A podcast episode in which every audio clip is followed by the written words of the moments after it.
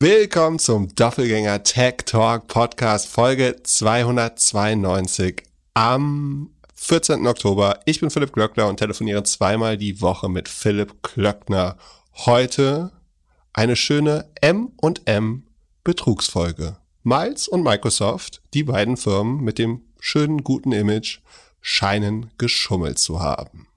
Aber vorher ein bisschen über Themen, die wir eigentlich letzte Folge schon besprochen haben.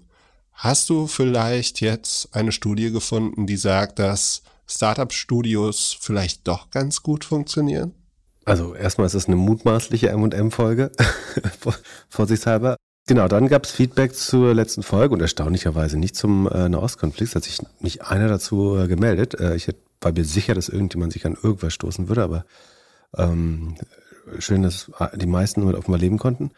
Aber es gab, äh, wie, wie gewünscht, gab es äh, Feedback, um das ich ja gebeten hatte, zum Thema Company Builder. Äh, und zwar von äh, Tristan Merkisch, äh, der fairerweise selber, glaube ich, einen baut. Aber er hat mir auf jeden Fall eine gute Studie gesendet. Also, und zwar hat er mir einen Artikel geschickt von inniches.com heißt die Domain, äh, von jemand, der, glaube ich, auch ein Startup-Studio bauen will. Ähm, und der hat so ein bisschen populärwissenschaftlich das untersucht, also auf, auf verschiedene Datenquellen aufbauend. Ähm, Überschrift ist Number, Numbers of Startup Studios, Excitement and Criticism of Venture Studios. There was five million here just a moment ago. Where did that, where did it go? Max Pock heißt der Autor, hat es äh, relativ ku vor kurzem, im September 2023 aufgeschrieben. Und äh, ich gehe jetzt nicht ganz durch, wir packen das in die Shownotes. Ähm, er kommt, äh, kann man schon mal sagen, zu einem komplett anderen Ergebnis. Äh, ich würde vor allen Dingen erklären, äh, warum. Ähm, also er hat verschiedene Untersuchungen. Er verlinkt auch was ganz, ein Dokument, was ich nicht kannte, den äh, einen Index, Sekunde. Es gibt so ein Venture Studio nennt er das ja, äh, oder scheint so ein, im anglikanischen, äh, anglikanischen, angelsächsischen Raum eher äh, sozusagen ein Ausdruck zu sein, den man auch für nutzt. Und da gibt's äh, ein Venture Studio Index und eine Datenbank, ähm, wo das äh, ganz gut beschrieben ist. Und ich sage jetzt mal ein paar Beispiele von Firmen, die äh, in den USA in Venture Studios instant sind und die, wo ich das tatsächlich äh, nicht wusste. Also spannenderweise, äh, es ist jetzt absteigend nach Amount Raised in Dollar. Ich habe jetzt mal die anderen Währungen äh, weggenommen, die sind nicht so relevant. Ähm, also er rechnet jetzt zum Beispiel Deliver Hero. Ähm, Team Global ähm, war das ja sagen die ähm, das Venture Studio von ähm, Lukas Skodowski, äh, wenn man so will. Da kann man fairerweise, also ich habe ja letztes Mal schon gesagt, würde man Rocket dazu zählen, würde das Bild schon deutlich besser aussehen, glaube ich, Venture Studios. Ich glaube aber, das ist einerseits ein zeitlicher Aspekt, äh, also das war einfach gutes Timing, was Rocket damals als Konzept gemacht hat. Äh, also die, sagen wir, das Exportieren von erfolgreichen US-Modellen in die Welt. Ähm, das würde heute so nicht, ich glaube, das ist nicht replizierbar. Ähm, es liegt einerseits daran, dass irgendwann die Gründer selber, also das äh, Rocket hat bessere Gründer gehabt, besseren Zugang zu Kapital, einfach weil so ein Olli eigentlich den Ruf, also ein hervorragender Fundraiser war und das irgendwie zur Self-Fulfilling äh, Prophecy irgendwann fast geworden ist. Und äh, die Startups haben damals noch mehr Ressourcen gebraucht, um äh, damit du starten kannst und so weiter. Es gab, wie gesagt, es gab weniger qualifiziertes Personal. Ähm, das alles hat Rocket geholfen. Das würde ohne weiteres heute nicht mehr so gehen oder wäre kein signifikanter Vorteil mehr. Äh, von daher hatte ich die letzte Mal schon so äh, ausgegrenzt. Also wer das nicht gehört hat, mein Urteil war, ich halte nicht besonders viel von Company-Bildern ähm, oder Startup-Studios, wie sie genannt werden, ähm, von den meisten. Es gibt immer Ausnahmen, äh, selbstverständlich. Und jetzt reden wir eben über die Ausnahmen. Die, vielleicht sind sie keine, aber so ein Delivery Hero führt das hier auf jeden Fall an.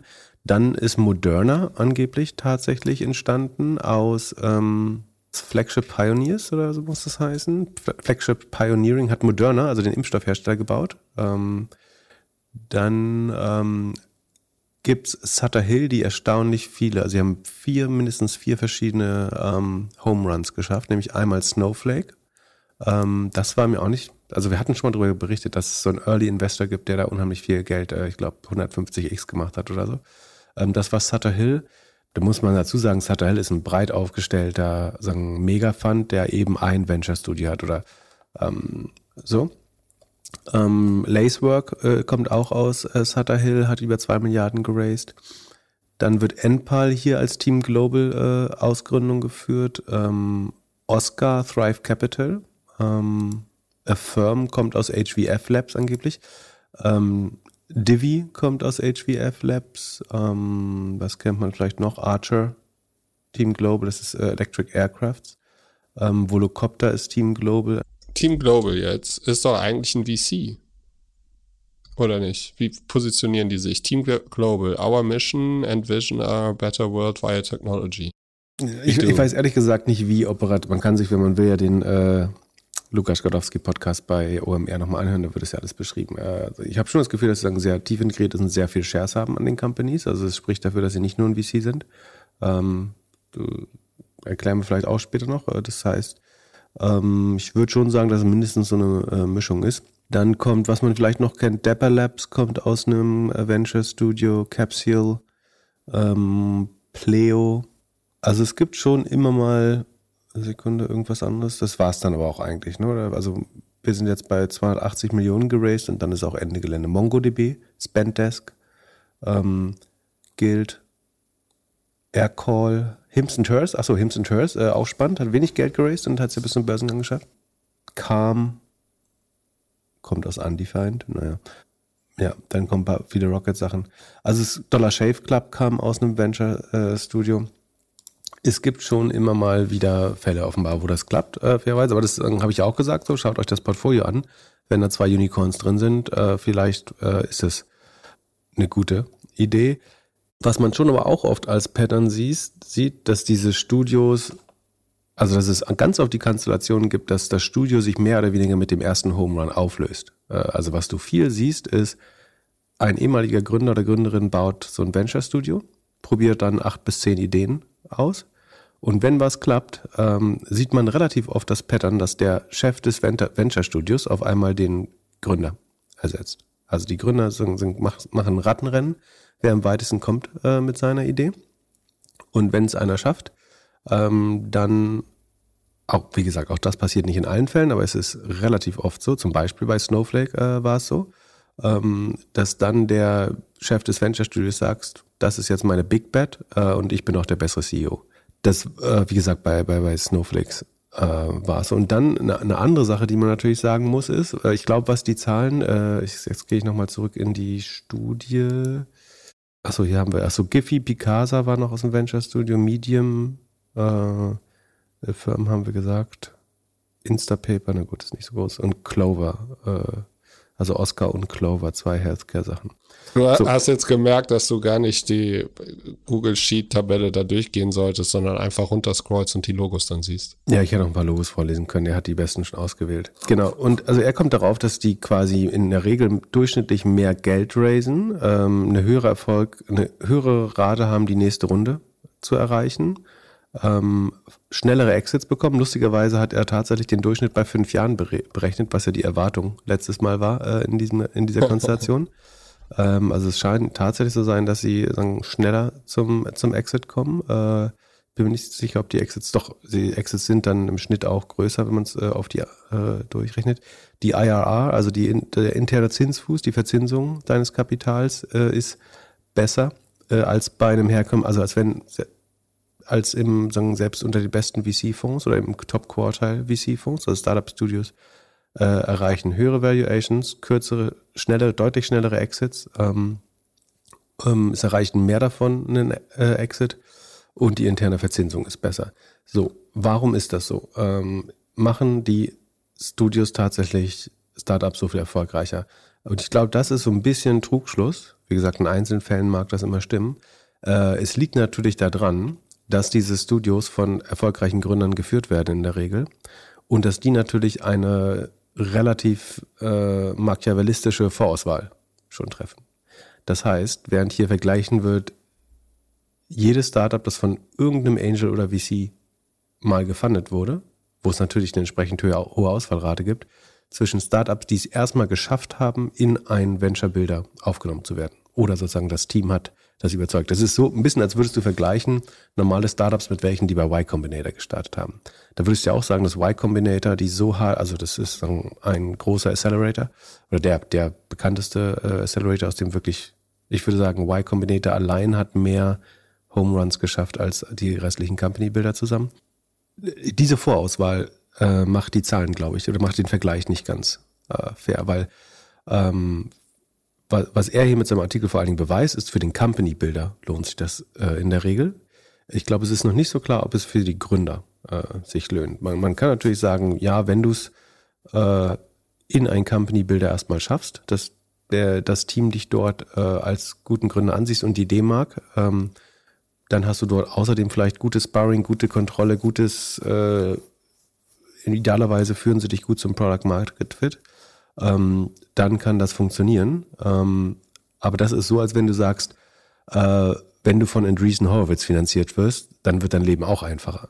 Äh, jetzt mal ein bisschen übertrieben gesagt. Also wird, ne, also wir vergleichen ja einfach nicht Birnen mit Birnen, sondern so ein bisschen Äpfel mit Birnen. Äh, trotzdem, also auf jeden Fall kann man sagen, es gibt eben schon ein paar Beispiele, die wir alle kennen, die tatsächlich mal aus äh, Venture Studios äh, in, entstanden sind. Ähm, er sagte, based on 182 Studio Startup Acquisitions und 22 IPOs, the study indicates it take five years for startups to be acquired, 33% faster, ähm, 7,5 Jahre nur bis zum IPO, ähm, in, in der Regel 30% weniger Zeit. Ähm, und der, der Königsweg wäre wahrscheinlich, also weil ich glaube, dass diese Präselektion eben die, ähm, die Zahlen so ein bisschen verdreht, es wäre der Königsweg wahrscheinlich, versuchen bei einem Venture Studio angenommen zu werden. Und wenn das klappt, äh, hast du einen guten Indikator, dass du mit keinem arbeiten solltest. Äh, wäre mein Gefühl, dass das äh, die, die beste Lösung wäre. Weil ich glaube eben, dass nur die, die Vorvalidierung diese bessere Performance ausmacht. Ich wäre nach wie vor. Oder vielleicht kann man auch sagen, es gibt in den USA einfach deutlich bessere, bessere Venture Studios äh, als in Deutschland. Ähm, wobei man eben schon sagen muss, dass Team Global, Global eine echt starke äh, Success Rate hat äh, bisher, ne? Mit ähm, Delivery Hero, Miles, Volocopter, Archer. Ähm, das ist schon äh, eine ganze Menge, äh, wenn es denen weiter gut geht. Äh, und es ist sozusagen auch konsistenter und nachhaltiger äh, als Rocket. Rocket, zumindest sieht es teilweise aus. Achso, und dann ist mir noch ein deutsches Beispiel tatsächlich eingefallen. Ich glaube, N26 ist tatsächlich aus dem, ach nee, das ist ein Accelerator, aber das ist ja nicht kein Venture Studio, aber ein Accelerator, also aus dem äh, Plug and Play Accelerator damals ähm, bei Axel Springer äh, glaube ich, entstanden. Die wollten, glaube ich, mal als äh, so Kinderkreditkarte anfangen. Ähm, genau, was man sich überlegen kann, ist, ob das eben in Emerging Markets, ob das Modell dort noch besser funktioniert. Also kannst du da nochmal so ein, so ein Rocket oder Team Global Modell machen.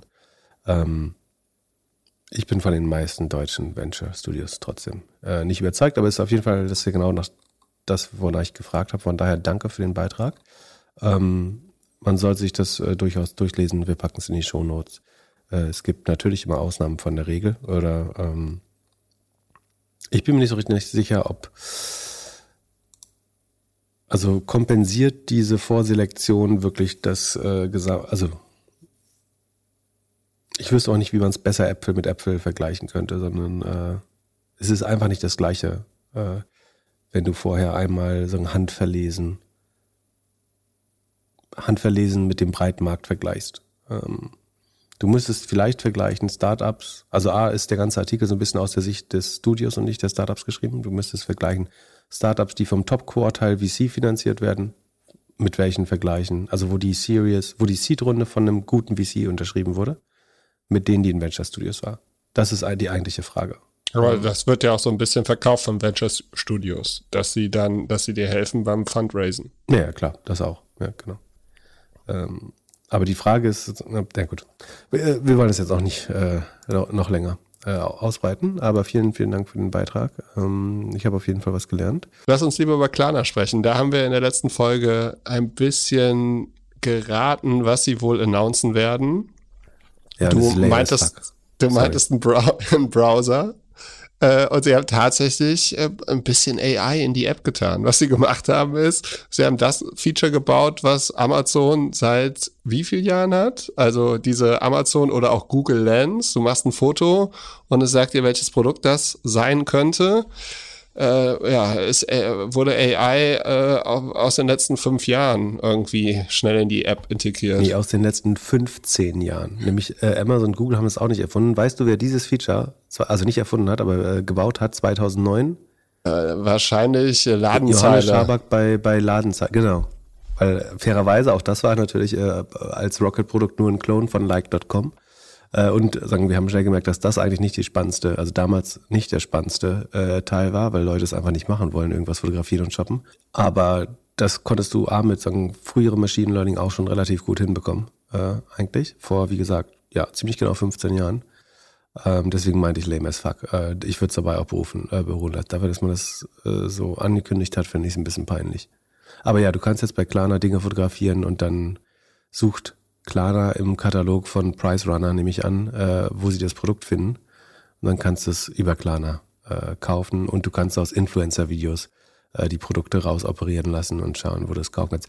Weil die Influencer ja oft vergessen zu sagen, wo man das kaufen kann. das, da braucht man ja eine AI zu, die einem sagt, was man da, wo man das kaufen kann. Äh, ja, als, als wenn die einem nicht dreimal in den Kommentar auf den Nasen bilden würden, äh, wo man das kaufen soll. Aber was denkst du, wie war die, äh, das Strategie-Meeting, dass sie entschieden haben, dass sie das Produkt unbedingt brauchen? Ich glaube, das war ein Meeting, das hieß Generate, das, das vor, im November stattgefunden hat, äh, vor einem ziemlich genau einem Jahr, und die gesagt haben, was sind die ersten Use Cases, die wir mit AI machen können. Ähm, dafür ist dann enttäuschend, dass sie ein Jahr gebraucht haben dafür.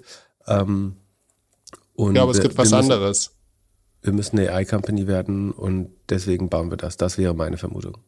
Meine Vermutung wäre, sie merken, oh, die Leute shoppen weniger online. Wir müssen irgendwie einen Weg hinbekommen, wie wir die Offline-Shops online hinkriegen.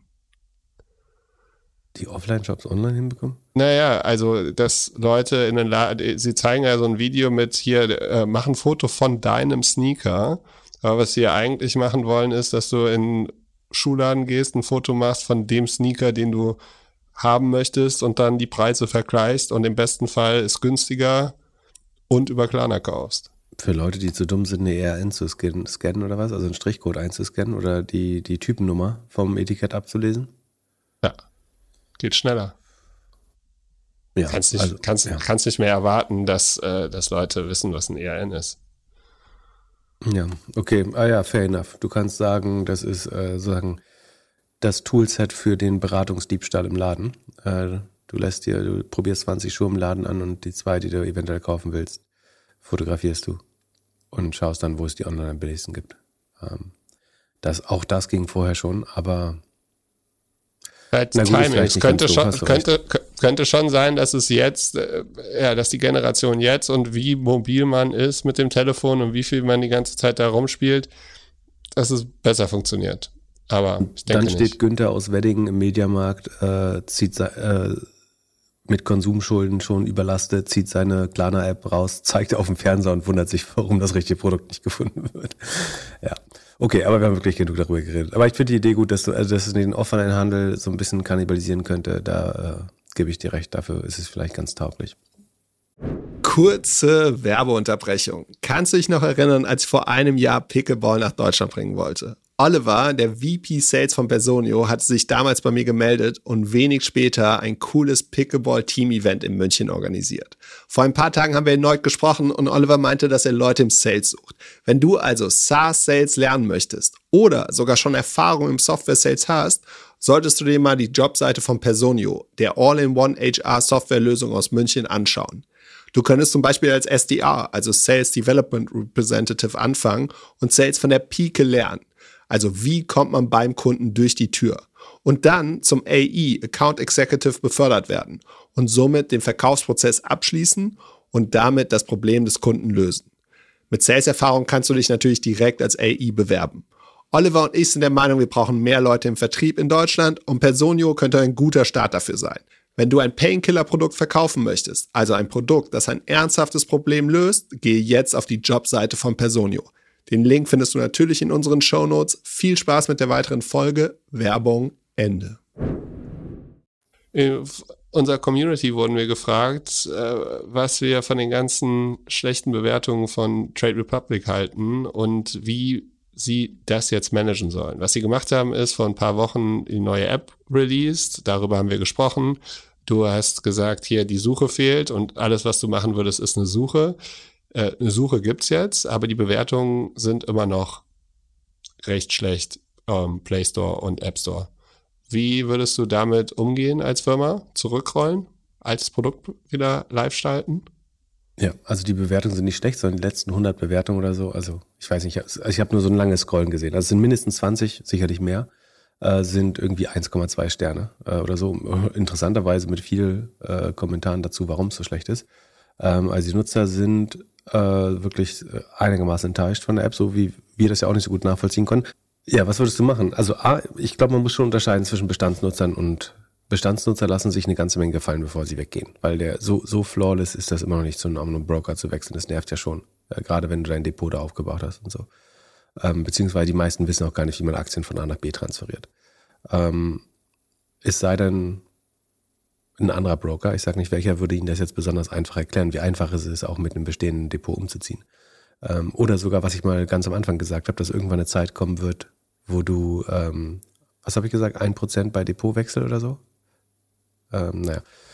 Ähm, also man muss unterscheiden zwischen Bestandsnutzer und neuen. Ich würde schon, also wichtiger fände ich, ob das Sign-up neuer Nutzer, also ob die Metrik sich verbessert, also nach wie viel Wochen hat der die, der oder die neue Nutzerin die erste Aktie gekauft äh, und ist das Depot größer oder kleiner? Also wie hoch ist die Wahrscheinlichkeit, dass du die erste Aktie kaufst und ist das Depot größer oder das AUM größer oder kleiner nach einem Monat als bei der alten Version? Äh, es kann aus irgendeinem Grund vielleicht doch sein, dass es besser funktioniert. Ich, ich wäre überrascht, aber ähm, prinzipiell ist sozusagen die Aktivierung neuer Nutzer wichtiger, als ob die alten sich da wohlfühlen in der Regel.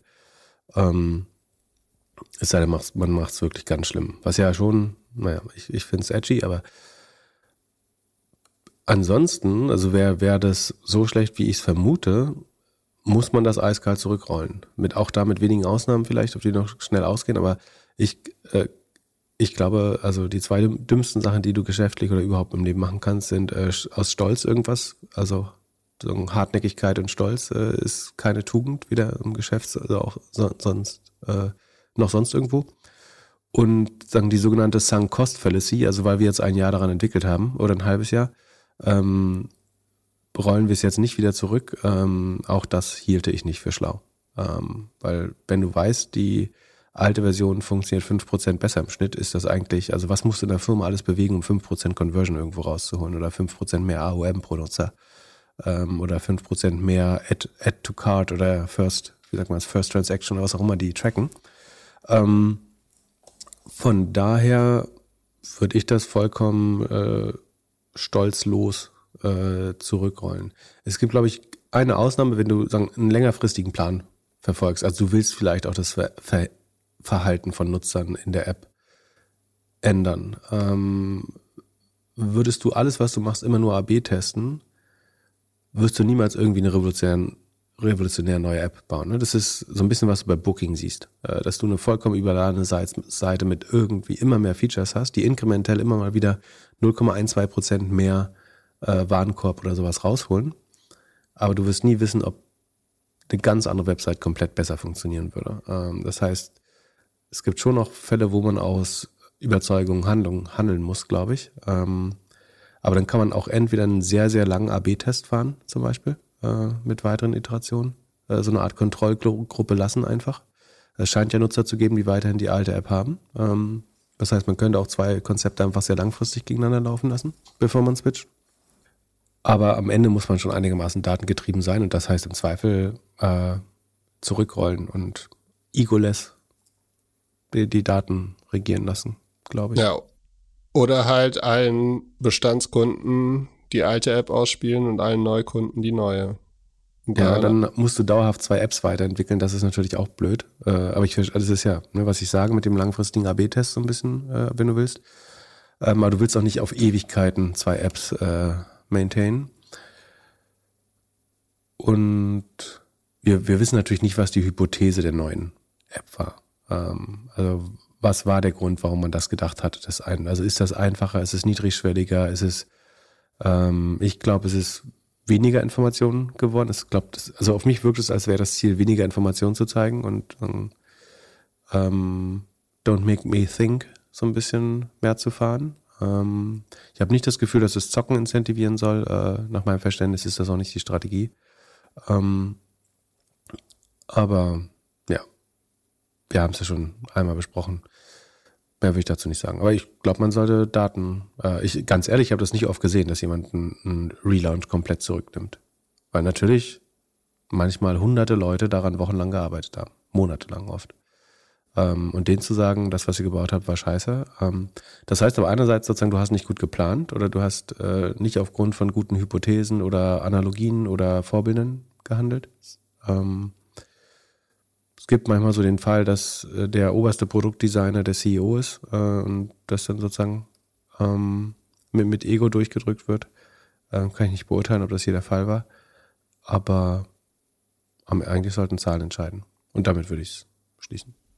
Ich habe mich die letzten Wochen mit zwei, drei Leuten aus der Mobilitätsbranche getroffen und da sind wir so zum Entschluss gekommen, dass eigentlich die einzige Firma, die Carsharing wirklich in Deutschland gut macht und weitermachen wird, Miles ist. Und warum?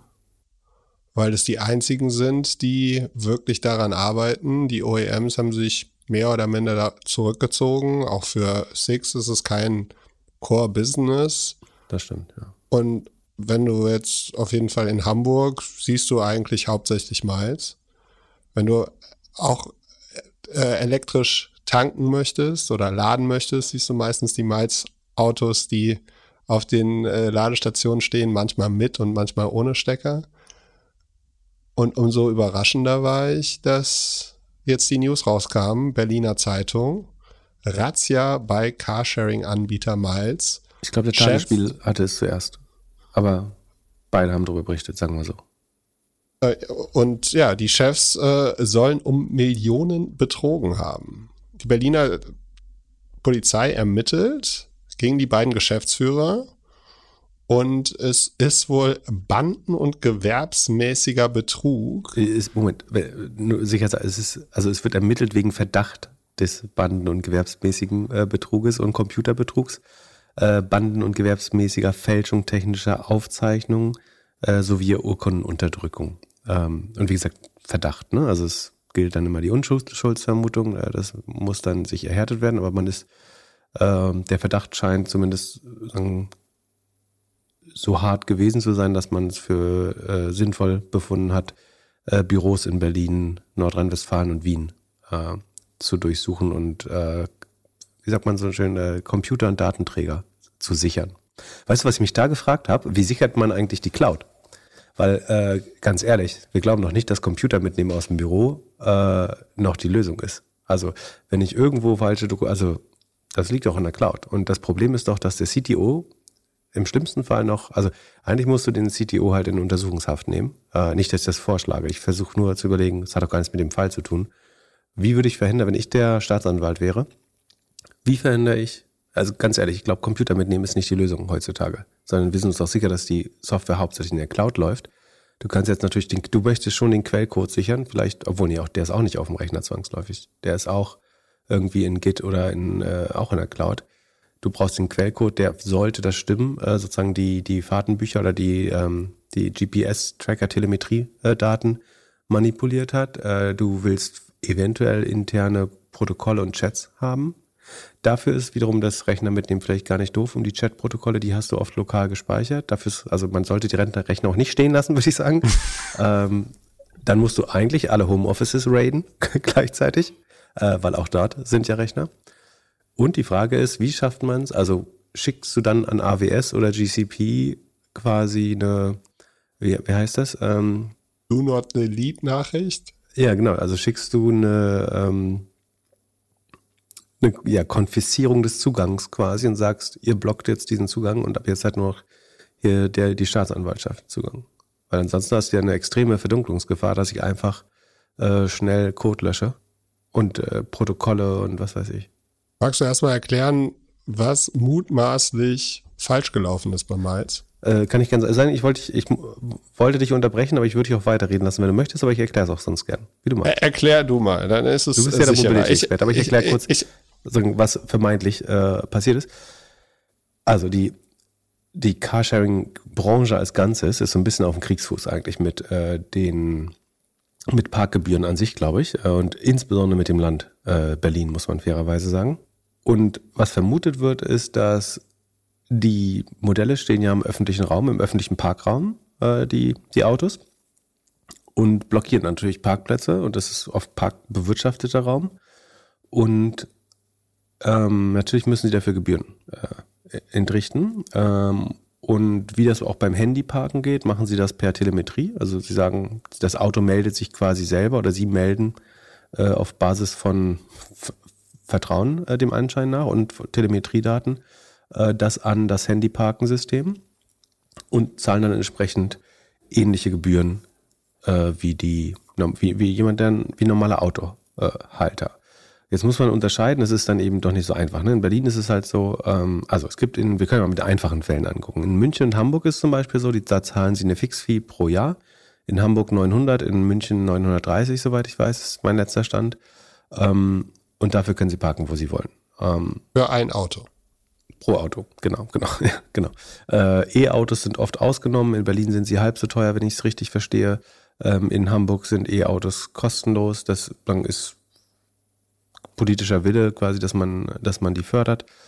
Ähm, und in Berlin funktioniert es aber nicht so, sondern in Berlin sollten sie ähm, im weitesten Sinne erstmal das gleiche zahlen äh, wie, wie Bürger oder wie sonstige Bürger. Ähm, und es kommt hinzu, dass Anwohner in Berlin ja quasi für 20,40 Euro, was aber, äh, Sekunde, sind das eigentlich die gesamten Kosten und Rebeatmung? Sekunde, ich muss mal kurz gucken. Anwohner parken Berlin. Äh, ich glaube, mit 2040 bist du schon durch, aber ich gucke nochmal kurz. Ja, für zwei Jahre wohlgemerkt. Genau, also es kostet 10 Euro im Jahr pro Berlin. Ähm, das sind eigentlich nur die Bearbeitungsgebühr, die Bürokratie, ja. Es, ja, kostet, es kostet weniger zu parken als äh, die Verarbeitung von meinem Ticket, äh, als ich mit dem Fahrrad über eine rote Ampel gefahren bin. Ja, das macht man ja auch nicht. Ähm, Genau, also und also äh, ich glaube, der Geschäftsführer, da war auch mal in der Presse mit, dass es, dass er quasi das hundertfache zahlen muss von dem, was äh, Anwohner zahlen. Jetzt muss man sagen, äh, das sind eben nun auch mal keine Anwohner, ne? Ähm, das heißt, irgendwie, sie müssen und Berlin wollte zusätzlich äh, auch noch eine Sondernutzungsgebühr äh, erheben, nämlich weil es quasi gewerbliche Nutzung von öffentlichem Parkraum ist. Ähm, ich habe schon das Gefühl, dass sagen die die grünen Verkehrssenatoren da äh, do, also überziehen, weil sie Fahrrad- und Fußgänger sagen. Ich, ich persönlich ich bin großer Fan von Carsharing. Äh, ich glaube, es hilft. Äh, es gibt inzwischen auch Studien, dass der Autoabsatz dadurch zurückgeht, äh, was, glaube ich, beweist, dass es funktioniert. Ähm, und ich bin Fan davon. Ich halte es auch nicht für gut, dass man sagt, damit Leute noch mehr Fahrrad fahren, bestrafen wir jetzt auch noch Carsharing, weil wir gegen Autos an sich sind. Ähm, das heißt, ich halte es eigentlich für, für nicht gut. Äh, ich vermute, dass das der Grund dahinter ist, dass man versucht hat, sogar noch extra Gebühren zu führen, weil prinzipiell kann man davon ausgehen, dass Carsharing schon mal ein richtiger Schritt ist, erst recht, wenn es E-Autos sind. Das wurde auch einkassiert, also es wurde quasi vom äh, Gericht ähm, beschlossen, dass das vorgesehene Nutzung des öffentlichen Parkraums ist. Ne? Am Ende dienen die Autos ja auch den, den, den Bürgern. Ähm, sie dienen, dienen aber eben nicht den, also sie dienen schon auch den an, wie sagen, Anwohnern, aber sie sind keine Anwohnerautos. Das, äh, es ist eben eine Firma ähm, und der, die, die muss das zahlen. Ähm, von daher glaube ich, passt das so. Das schien aber vermeintlich ähm, mal nicht so gesehen haben und scheint höchstwahrscheinlich diese Daten einfach falsch übermittelt zu haben. Äh, und es steht im Raum eine Schadenssumme zwischen 25 und 30 Millionen. Das würde so ähm, 2000 Euro pro Auto entsprechen, anhand der heutigen Flotte. Ne? Also Sie haben heute, glaube ich, so 16.000 Autos laut, laut Ihrer eigenen äh, Webseite. 4.500 oder so sind in Berlin. Stimmt, davon sind nur 4.500 in Berlin. Ah, guter Punkt. Das heißt, äh, es ist das Dreifache, es ist 6.000 pro, uiuiuiuiui, ähm, also 6.000 pro Autos, äh, was man sich äh, anscheinend sparen wollte. Ähm, also es geht um Parkgebühren quasi, wenn die Autos nicht genutzt werden, gerade beim Carsharing, das ist auch klar. Und äh, die Autos stehen auf der Straße, also es ist Standort ungebunden. Bundescarsharing, ne? es gibt ja auch so Yelby-Stationen oder Vermieter, die das anders machen, aber es sind die, die auf der Straße äh, rumstehen. Äh, man könnte jetzt noch argumentieren, also wie gesagt, man könnte sagen, man sollte das mehr fördern, warum zahlen die mehr als Anwohner? Ähm, ich glaube aber, würdest du jetzt einen noch günstigeren Deal als in Berlin oder Hamburg machen, dann incentivierst du eventuell die Anbieter auch einfach noch mehr davon auf die Straße zu stehen. Ich glaube, in Hamburg hat, ihr habt ja auch schon so ein paar Probleme gehabt, zumindest wenn man der Lokalpresse glauben kann, dass Anwohner sich beschweren, dass die äh, Parkplätze wegnehmen äh, netto. Ähm, und ich könnte ja sagen, ein bisschen überzogen so viel davon auf die Straße stellen, dass so wenig Parkplätze da sind, dass Leute sich irgendwann aus Verzweiflung sagen, dem Carsharing oder ich druck da Werbung drauf und äh, lass die als Werbesäulen durch die Stadt fahren. Ähm, von daher, ich glaube, es muss schon einen Preis dafür geben, dass die öffentlichen äh, Raum nutzen. Ähm, die zahlen natürlich Kfz-Steuern, ähm, aber ich finde auch, dass sie fürs Parken äh, schon bezahlen müssen, auch wenn ich sinnvoll finde, prinzipiell. Achso, und ähm, äh, jetzt nochmal zu Berlin. Äh, sie müssen eben doch nicht ganz so viel zahlen wie die Bürger. Also in 2023 hat äh, ebenfalls grüner äh, Verkehrssenator, Senatorin ein neues Gesetz gemacht. Da wurden die Parkgebühren nochmal gesteigert um einen Euro. Davon waren sie aufgenommen, ausgenommen. Äh, also sie zahlen nicht mal so viel wie äh, auswärtige äh, Autos. Ähm, ich vermute aber, dass daran liegt, dass es ein Bundesgesetz gibt, was eigentlich sagt, wir wollen Carsharing fördern äh, und von, sie sind von gewissen Park, Parkgebührenerhöhungen auszunehmen, glaube ich. Ähm, deswegen konnte man da vielleicht auch gar nicht äh, so viel anders. Ähm, E-Fahrzeuge, wenn sie in Berlin zugelassen sind, äh, zahlen auch nur 50 Prozent weniger davon, nicht so wie in München null. Und was man noch gemacht hat, ist, dass man in Berlin gesagt hat, Fahrräder, Scooter, Pedelecs und Lastenräder dürfen kostenfrei auf Parkflächen nutzen, äh, quasi parken. Ähm, auch das halte ich ehrlich gesagt für überzogene ideologische Politik. Ich würde es auch, also Lastenräder, glaube ich, äh, das würde ich sagen, die sollten durchaus Parkplätze benutzen können, weil sie einfach sperrig sind und den äh, Fußweg sonst auch versperren. Äh, die also Diskussion würde ich gerne mal haben, wenn ich mein Lastenrad hier auf dem Parkplatz stelle. Ja, genau. Das ist auch der Grund, warum ich es nicht gut finde, ehrlich gesagt, weil es unnötige, also die Situation zwischen den verschiedenen ähm, Fraktionen der Verkehrsteilnehmer in Berlin ist eh schon angespannt und ich glaube, es ist höchst provokant, jetzt Leuten das Recht zu geben, mit ihrem Fahrrad einen ganzen Parkplatz zu blockieren im schlimmsten Fall. Äh, mit Ausnahme von Lastenrädern, glaube ich, wo es Sinn macht. Aber ähm, also ich äußere da gern Kritik an der äh, Berliner Grünen äh, Verkehrspolitik. Ich halte die für überzogen und ideologisch in dem Fall. Ähm, ich finde, man sollte Carsharing äh, fördern und man sollte jetzt auch schauen, dass man mal ein friedliches Miteinander äh, hinbekommt und Genau, das ist, ist, ist so ein bisschen äh, der, der Kontext, ähm, die Rahmenbedingungen. Und offenbar hat man quasi einfach diese Gebühren, die man schuldig ist für das Stehen in parkbewirtschafteten äh, Zonen, nicht ähm, realitätsgetreu, äh, nicht offenbar, sondern vermeintlich, äh, mutmaßlich hat man die nicht richtig übermittelt. Und dadurch könnte eben, wie hier gesagt, ein Schaden von 25 bis 30 Millionen äh, entstanden sein, was dann äh, eben noch gezeigt werden muss. Aber ich gehe davon aus, dass wenn man das so gut beziffern also wenn man es zumindest versucht ist, so zu beziffern, dass man schon irgendeinen Anhaltspunkt hat, wie manipuliert wurde. Weiß nicht, ob es da einen Maulwurf gab oder einen, einen vergrätzten Mitarbeiter oder einen Konkurrenten, der gepetzt hat, aber ähm, das klingt ja so ein bisschen, als hätte man schon eine Vermutung, was passiert ist. Also ob man jeden zweiten, jede zweite Minute nicht gemessen hat oder ob man so ein bisschen gemerkt hat, wann Leute den Parkraum kontrollieren und wann nicht. Ähm, das wird man vielleicht noch alles ähm, erfahren. Aber also als CEO müsste man das checken. Also das sind ja, wenn du sagst, es war jetzt in fünf Jahren, 2019 bis jetzt, irgendwie bei, gehen wir von 30 Millionen aus, das sind dann irgendwie 1333 Euro pro Auto pro Jahr. So, das ist doch so viel. Also die Flotte war ja noch kleiner früher. Ne? Die Flotte ist ja jetzt durch die WeShare-Übernahme erst richtig gestiegen, oder?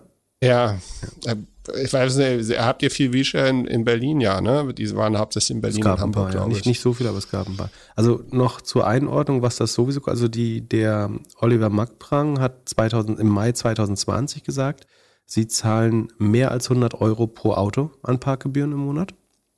Das würde ähm, ja passen. Genau, äh, und später hat er im Tagesspiegel nochmal gesagt, ähm, einer der Geschäftsführer, ich weiß nicht, ob er auch er es war, also höchstwahrscheinlich, aber äh, bis zu 200. Bis, ich glaube, aber ich glaube, wir bewegen uns am niedrigen dreistelligen Bereich. Ansonsten hätte man es wahrscheinlich auch äh, genauer und höher angegeben. Bis zu 200 heißt vielleicht, manchmal gibt es Ausnahmefälle, wo man 200 im Monat zahlt. Mehr als 100 pro Auto heißt im Schnitt, glaube ich, sind wir knapp über 100. So, das heißt, sie zahlen 1000 Euro, vielleicht 1200, 1300, 1400, 500. Also gar nicht so viel mehr als in München, Hamburg am Ende, am Ende würde ich sagen. Offenbar hätten sie aber, ja, ungefähr doppelt so viel zahlen müssen. Ist mein Eindruck. Also, wenn die Vorwürfe stimmen. Ja, ich bin hängen geblieben bei 2019. Und zwar stand in dem Artikel, dem Land Berlin könnte so seit 2019 Gebühren in einer Höhe von 25 bis 30 Millionen Euro entgangen sein. So, und dann äh, habe ich gedacht, hm, lass mal ein bisschen in, in die Mobilität, Carsharing, Vergangenheit eintauchen. Also, Carsharing in Deutschland hat eigentlich auf jeden Fall gab es da das kleine Battle zwischen Car2Go und DriveNow. Angefangen hat das 2011, da, oder sogar, nee, 2008 mit Car2Go, Daimler Innovation, 50 Autos in Ulm. So, äh, federführend von Robert Henrich, der jetzt auch nicht mehr so ganz äh, irgendwie da äh, in Erscheinung tritt oder irgendwann zu Moja gegangen ist. Und es gab in der, in dieser Hochburg von Carsharing, so 2012, das Problem, dass du irgendwie zwei große Anbieter hattest, DriveNow und Car2Go, und keiner wusste, oder du wolltest immer wissen, wo ist das nächste Auto. Und da hat, und da, da wird es jetzt ein bisschen interessanter, hier die, der Oliver von, der jetzt Miles Geschäftsführer ist, CarJump gegründet. Und das war die App, die jeder genommen hat. Das wurde ihm dann irgendwann wieder abgekauft und dann wieder von zwei anderen Leuten wieder verkauft an, an PSA, hier Peugeot und so. Stellantis, glaube ich. Äh, inzwischen. Genau, und wurde dann gerebrandet in Free to Move. Ähm, äh, und, und es war irgendwie, also war eine ganz komische Sache. Aber der hat sich sehr früh damit auseinandergesetzt. Dann ist er zu Moja gekommen, Oliver, mit, gemeinsam mit Robert und einem Ole Harms von Volkswagen und die haben Moja groß gemacht. Moja, da gab es dann auch irgendwann so Zerrüttlungen, 2019 und dann ist er zu... Erklären wir nochmal, was Moja ist für die Leute, die in großen Städten wohnen. Genau, Moja ist von Volkswagen in Hannover und in Hamburg. Äh, die Idee war selbstfahrende Autos, äh, Luxus äh, in der Stadt, äh, inspiriert von Waymo, Uber und so weiter. Äh, die Expansion wurde aber auch relativ schnell wieder runtergefahren. Und ich meine, das war so 2019, als der CEO gewechselt hat und Robert, der bei Car2Go war erst dann von COO zum CEO geworden ist. So, und in, genau in dieser Zeit, da erinnere ich mich noch sehr gut, äh, September 2019, ähm, äh, ja, äh, sind auch die beiden jetzigen Geschäftsführer von, von Miles, von Moja zu Miles gegangen. So, 2019, Ende 2019 wenn man sich den Cap Table und so anguckt dann, und so ein bisschen äh, irgendwie im Internet recherchiert, dann kann man lesen, dass es bei, bei Miles irgendwie Lukas Gadowski fast 50 Prozent von der Firma hält und dass der Geschäftsführer vorher, der Gründer, Mitte, Ende 19 rausgeflogen ist und die anderen beiden reingekommen sind. So. Ich frage mich halt, äh, wann hat das angefangen, äh, dort irgendwie, dass man da kreativ wurde und inwieweit sind es die Geschäftsführer oder die Ta Anteilseigner von der Firma, die irgendwie dort äh, das Sagen haben? Äh, wann ist der Gründer rausgegangen? Äh, also welcher ist das? Äh, der Timo Nüch, äh, Nürich. Ah. Die News ist November 2019 in der Gründerszene. Und äh, Timo Nüchrich sagt, äh, es gab Differenzen unterschiedliche Wertevorstellungen im Management-Team. Oliver sagt, er äh, ist erst da, danach dazugekommen. Also es wurde erst der CEO rausgeworfen und dann ist er gefragt worden und dort reingegangen. Das klingt so ein bisschen nach Timo mochte keinen Knast essen, oder? Also. Soll, sollte das stimmen. Also es passt natürlich, also es geht um den Zeitraum 2019, das äh, ist ganz interessant. Ähm, und verschiedene Wertevorstellungen, das ist jetzt Spekulation natürlich. Äh, wir können nicht wissen, sagen was, wie das abgelaufen ist. Ähm, aber wenn man Wertevorstellungen erwähnt, klingt das ja nach, er war gezwungen, was zu tun, was er nicht tun wollte und ist deswegen abgetreten oder abgetreten worden, weiß man nicht. Ähm, aber der Dame, also der jetzige war damals noch nicht da. Das, das, heißt, du glaubst, der, oder du könntest dir vorstellen, der wurde geheiert und dann wurde ihm erklärt, pass auf, das mit dem Parken machen wir hier so. Ähm, und der war sich dafür nicht zu fein. Oder hatte der die Idee? Das wird ein gutes Wissen natürlich nicht. Da, da, das wird sich jetzt herausstellen vielleicht in der ganzen Sache. Also wenn an der Sache überhaupt irgendwas wahr ist. Nur mein Learning ist so ein bisschen, wenn man irgendwie als CEO dort reingeht in irgendein Konstrukt, muss man sich genau angucken, wie der Laden vorher gemanagt worden ist. Und ist ja nochmal in so einem, also äh, das Krasse finde ich halt den Cap Table. Also wieso gehört einem, einem Investor die, fast die Hälfte der Firma und wie weit ist er operativ da irgendwie drin? Also wenn du davon ausgehst, dass zwei, zwei Geschäftsführer in der Vergangenheit gegangen sind, äh, dann neue, dass es offensichtlich irgendeine Art von Zerwürfnis gab und dann neue gekommen sind.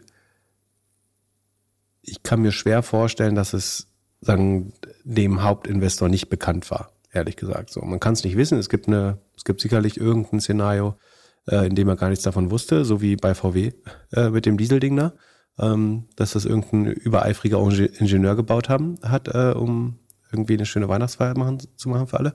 Aber ähm, mein Eindruck ist schon eher, dass das ihm hätte bekannt sein müssen, irgendwie auch als äh, Vorsitzender im Beirat. Ähm, aber ich schaue gerade, gab es denn noch einen fünften? Also ich sehe jetzt, ich bin jetzt nur auf North Data, aber auf North Data steht ganz am Anfang ist Florian Haus ausgeschieden, dann äh, der äh, Timo äh, irgendwann. Und dann kam später aber äh, Oliver und äh, der CFO hinzu. Wer hat denn dazwischen das geführt? Florian Haus ist doch immer noch dabei, oder nicht? Ach so, der steht hier äh, als. Der, der ist nicht mehr Geschäftsführer, aber der ist noch im Business drin. Ah, okay. Äh. Achso, ist sogar noch Management Director, steht hier. Ja. Also ich wäre auf jeden Fall drauf reingefallen. Wie drauf reingefallen? Ja, wenn ich, äh, wenn man mich irgendwie da, wenn ich aus dem Corporate Job da hingegangen wäre und ich hätte wahrscheinlich auch die Geschichte erzählt, äh, hier parken ist ganz schlecht und so und hätte das Detail übersehen oder gedacht, es wäre nicht so schlimm oder ich werde nicht erwischt. So. What? Ich Glaube schon. Nee, aber als, äh, der Unterschied, also der große Unterschied zwischen dem äh, Investor, also in einem hypothetischen Fall jetzt, äh, und dem Geschäftsführer ist ja, dass der Geschäftsführer haftet dafür.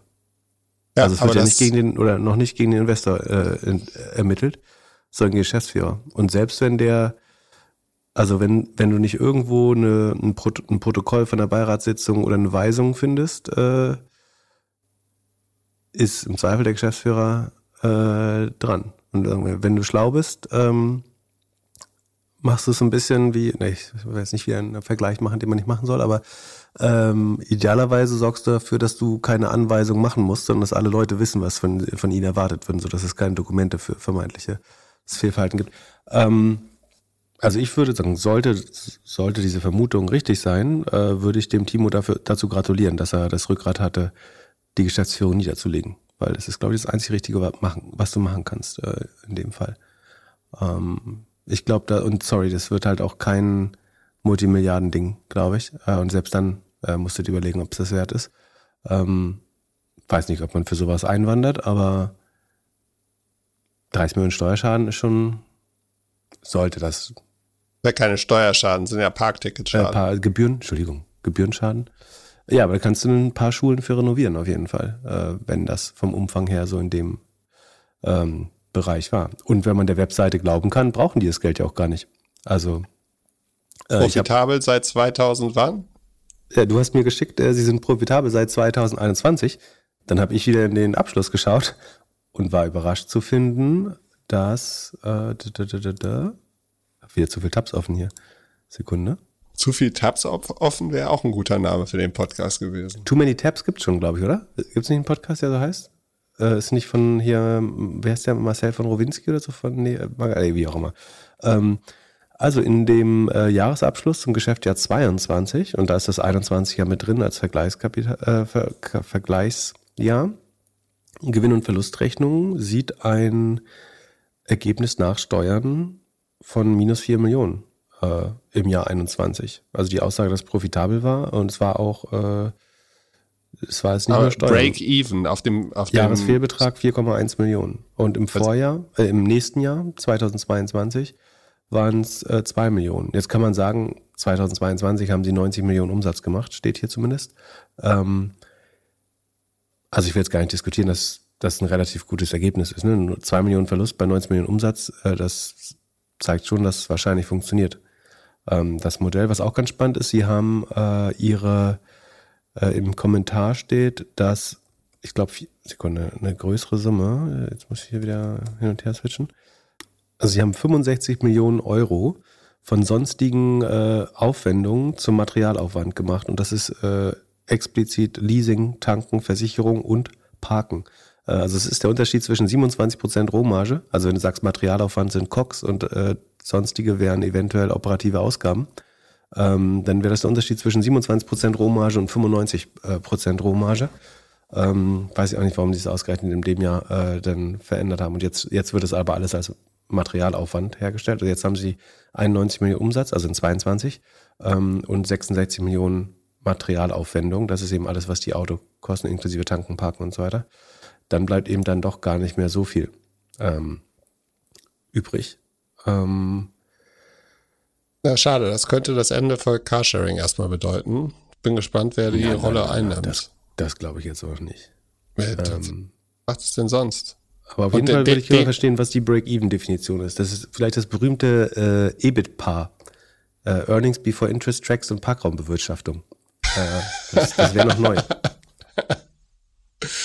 ja, ja, könnte man so sagen. Aber ja, ich bin äh, traurig und enttäuscht. Ich hätte gedacht, dass die das irgendwie besser hinkriegen. Ja. Ich meine, Oder hoffe, dass ich das kann, ist, dass, wenn du davon ausgehst, dass die meisten Gebühren jetzt, ähm, also immer davon ausgehend, dass das äh, auch nur annähernd wahr ist ähm, oder sich so darstellen wird, sagen wir mal, nehmen wir mal 25 Millionen, den unteren äh, Rahmen und sagen, das steigt so ein bisschen über die Jahre an mit der Flotte. Äh, über fünf Jahre sind es ja, 19 bis heute. Dann wären das ja vielleicht so, ah, schon 10 Millionen, äh, die fehlen. Das ist ja der Unterschied zwischen minus 2% EBIT-Marge und minus äh, 13, 14 äh, in dem Fall. Das wirft sie schon um einiges äh, zurück natürlich bin gespannt, aber die Frage ist natürlich auch, wie lösen das andere äh, gerade? Ja. Was ich übrigens äh, viel sehe in Berlin neuerdings, ist, äh, dass so Parkplätze von Restaurants äh, so be benutzt werden dürfen. Ich finde es ja gut, dass die um Parkplätze konkurrieren dürfen, weil letztendlich das Restaurant äh, zahlt sicherlich gern 100 Euro im Monat oder auch 200 Euro im Monat für den Parkplatz ähm, und kann darauf Umsatz machen, Steuern generieren für die Stadt, Lebensqualität schaffen für die Bürger. Äh, ich fände das sehr gut, wenn Geschäfte den Platz vor ihrem, also wenn sie sagen, ich will keine Parkplätze vor meinem Geschäft haben, sondern ich möchte ähm, den Parkraum bewirtschaften mit meinem Geschäftszweck, zum Beispiel Restaurant oder Café ähm, oder was auch immer man an der frischen Luft äh, machen kann. Ich, das wiederum hielte ich für gute äh, Verkehrspolitik. Wenn, und ich glaube, ich meine, das ist im Ausmaß, glaube ich, auch begrenzt. So viele Restaurants gibt nicht und es will nicht jeder das annehmen. Ähm, das finde ich auch für Stadtbild und äh, auch einfach rein wirtschaftlich für die Stadt äh, total sinnvoll. Ja. Auch in Hamburg-Ottensen gab es ja mal das Experiment autofrei auf zwei Straßen, die auch eigentlich so Einkaufsstraßen waren. Also das war nur einspurig, äh, Einbahnstraße. Aber selbst die Läden waren dagegen. Also zwei Läden haben dagegen geklagt, dass sie jetzt keine Kundschaft mehr haben oder wesentlich weniger. Und mit den Leuten, mit denen ich mich im Laden unterhalten habe, die waren auch dagegen, aber hauptsächlich aus Eigennutz, weil sie dann selbst nicht mehr parken konnten. Ja, ich will auch nicht sagen, dass man äh, die komplett autofrei machen muss, obwohl ich autofreie Städte sehr schön finde. Also ich war äh, gerade wieder im Urlaub äh, in einem Land mit vielen autofreien Städten äh, und fand das da wie immer sehr schön. Ähm, aber sagen wir was in Berlin gerade ist, wird es halt einfach nur, dass die Parkbuchten direkt vom Restaurant genutzt werden dürfen.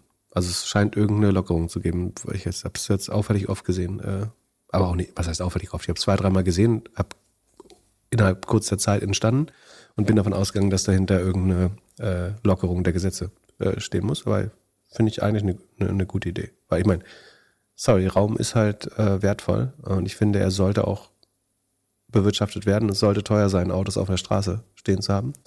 Ähm, Anwohnerparkplätze sind wie gesagt, krass subventioniert, wenn du so willst, äh, noch. Aber äh, ich glaube, man kann es nicht so viel teurer machen, weil sie letztlich mit der, ähm, mit der Kfz-Steuer schon so ein bisschen mit abgegolten sind, vermutlich. Äh, die ist ja zweckgebunden, wenn ich mich nicht irre. Ja.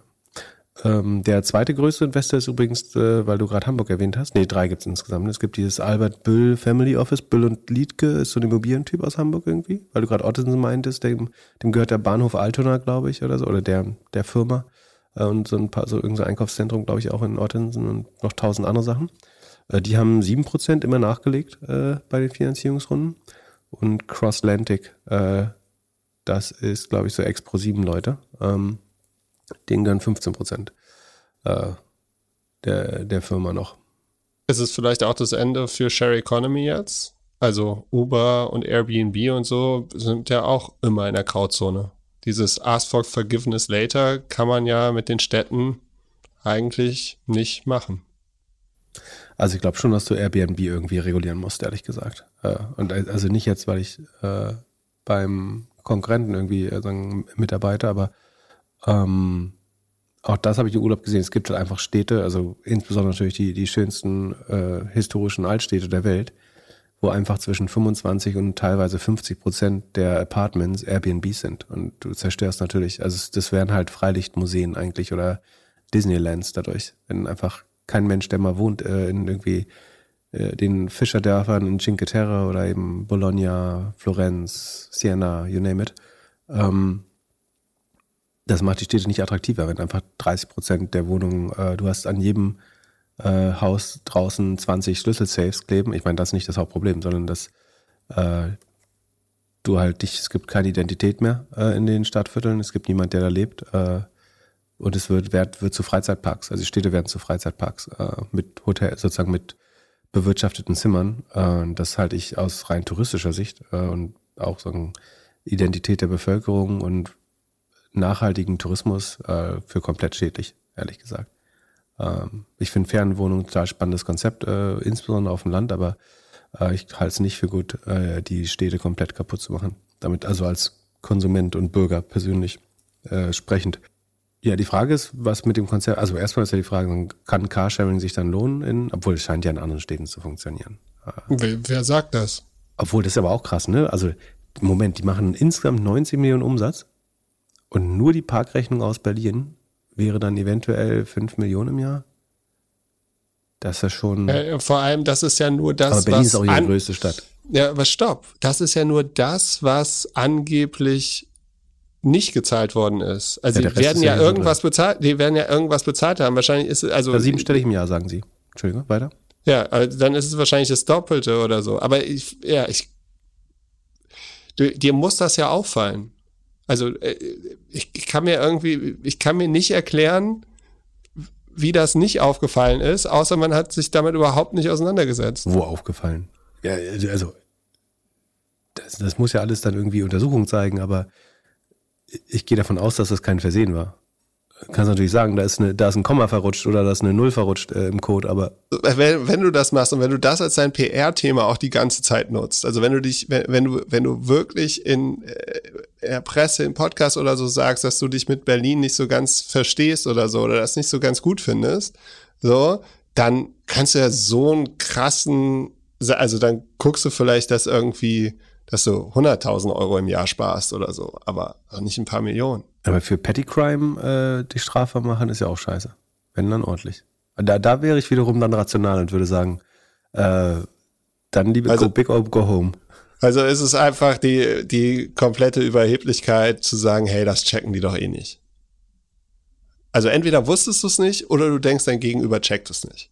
Und, und denkst, du bist der Schlauste. Und dann fällst du ja meistens auf die Fresse. Also wei weiter spinnend äh, in einem potenziellen Fall, wo das so gelaufen wäre, ähm, würde ich sagen,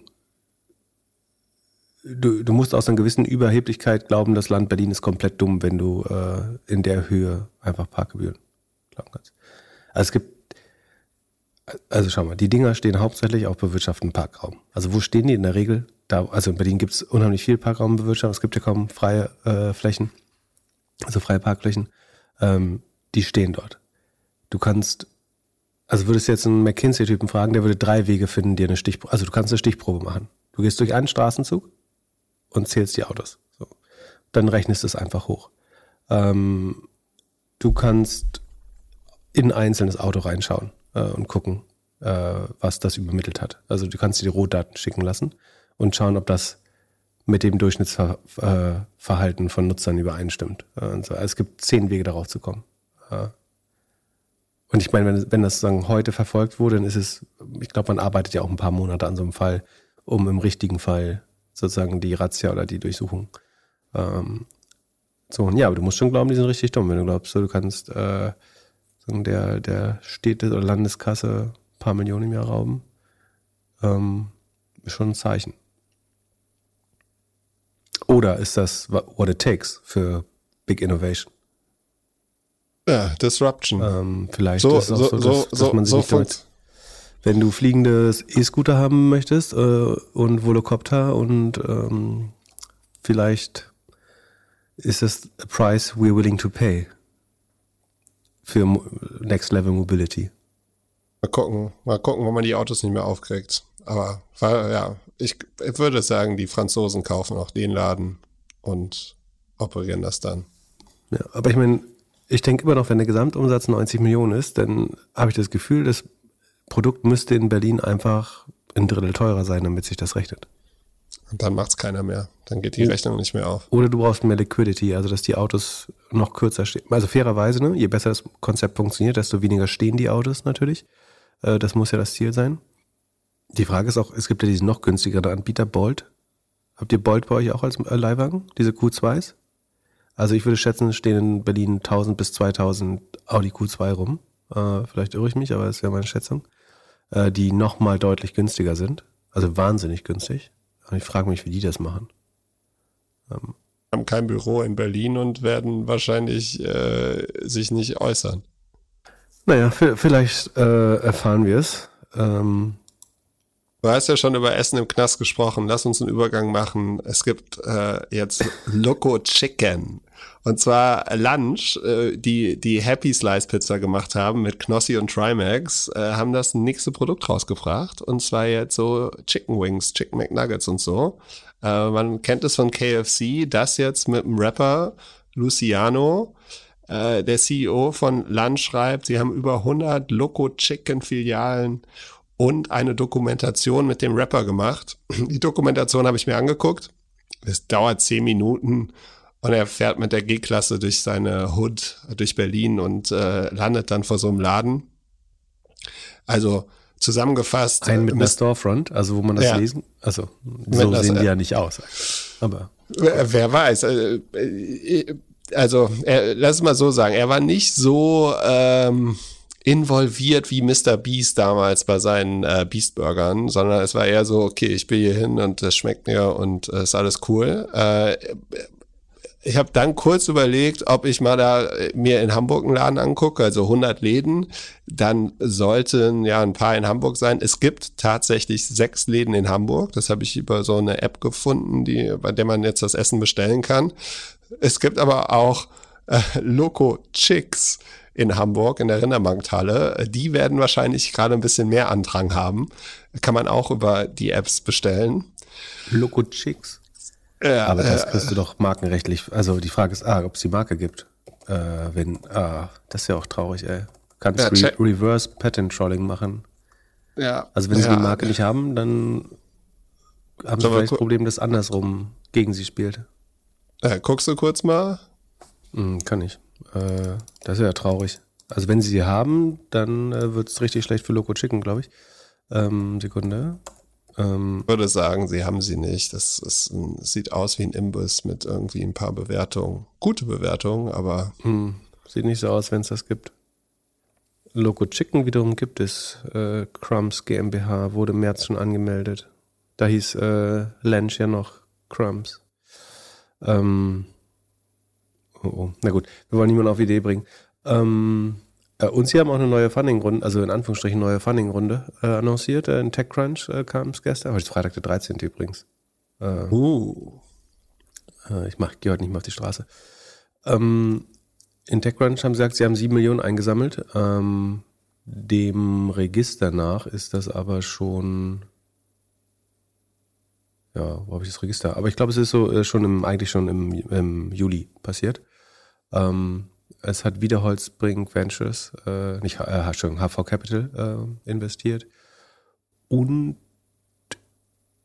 für das äh, Felix Capital. Felix Capital hat investiert. Oder Felix Capital. Einerseits dachte ich, so viel Kapitalbedarf hast du bei dem Ding ja eigentlich nicht, ne? Weil du arbeitest ja auf Basis, also bei Pizza brauchtest du diesen äh, irgendwie 300 Grad Ofen. Äh, also kannst du im Bäcker oder so aufmachen oder in einer bestehenden Pizzeria. Ich nehme an, bei Loco Chicken brauchst du einfach eine Fritteuse, also äh, eine Tonne mit Cornflakes und Fett und äh, Ei, Eigelb und äh, Hühnerklein aus dem Großmarkt und äh, eine Fritteuse mit einigermaßen sauberem Öl. Und mehr brauchst du nicht. Das ist das Gute. Aber das Problem ist, glaube ich, du musst ja immer deutschlandweit eröffnen, weil es bringt, deinen Influencer hilft dir ja nicht, wenn es das Ding dann nur in Hamburg gibt. Ähm, sondern du musst es, damit du nicht so hohe Streuverluste beim Influenzen oder auch bei anderen Werbeformen hast, äh, musst du es halt eigentlich sofort immer deutschlandweit starten. Was Machen sie ja mit einem Franchise-Produkt. Also sie, sie, bewerben, hast du ein Restaurant, jetzt Partner genau, werben genau. und bis zu 200.000 Euro pro Jahr dazu verdienen. Genau, genau. So. Aber weiß nicht, ob sie vielleicht doch nochmal eine Fritteuse dahinstellen für die oder so.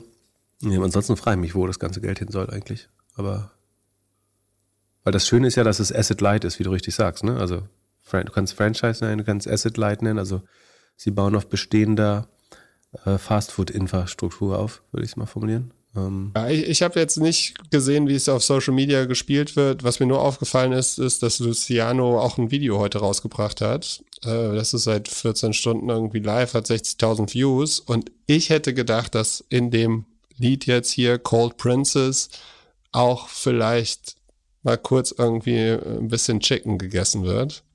Also ganz 100 Prozent, äh, ja, scheint er mir nicht committed zu sein, aber das äh, ist ja wahrscheinlich auch das Spiel, ne? dass die minderheitsbeteiligt sind und einfach für jeden Verkauf dann ein bisschen mitverdienen.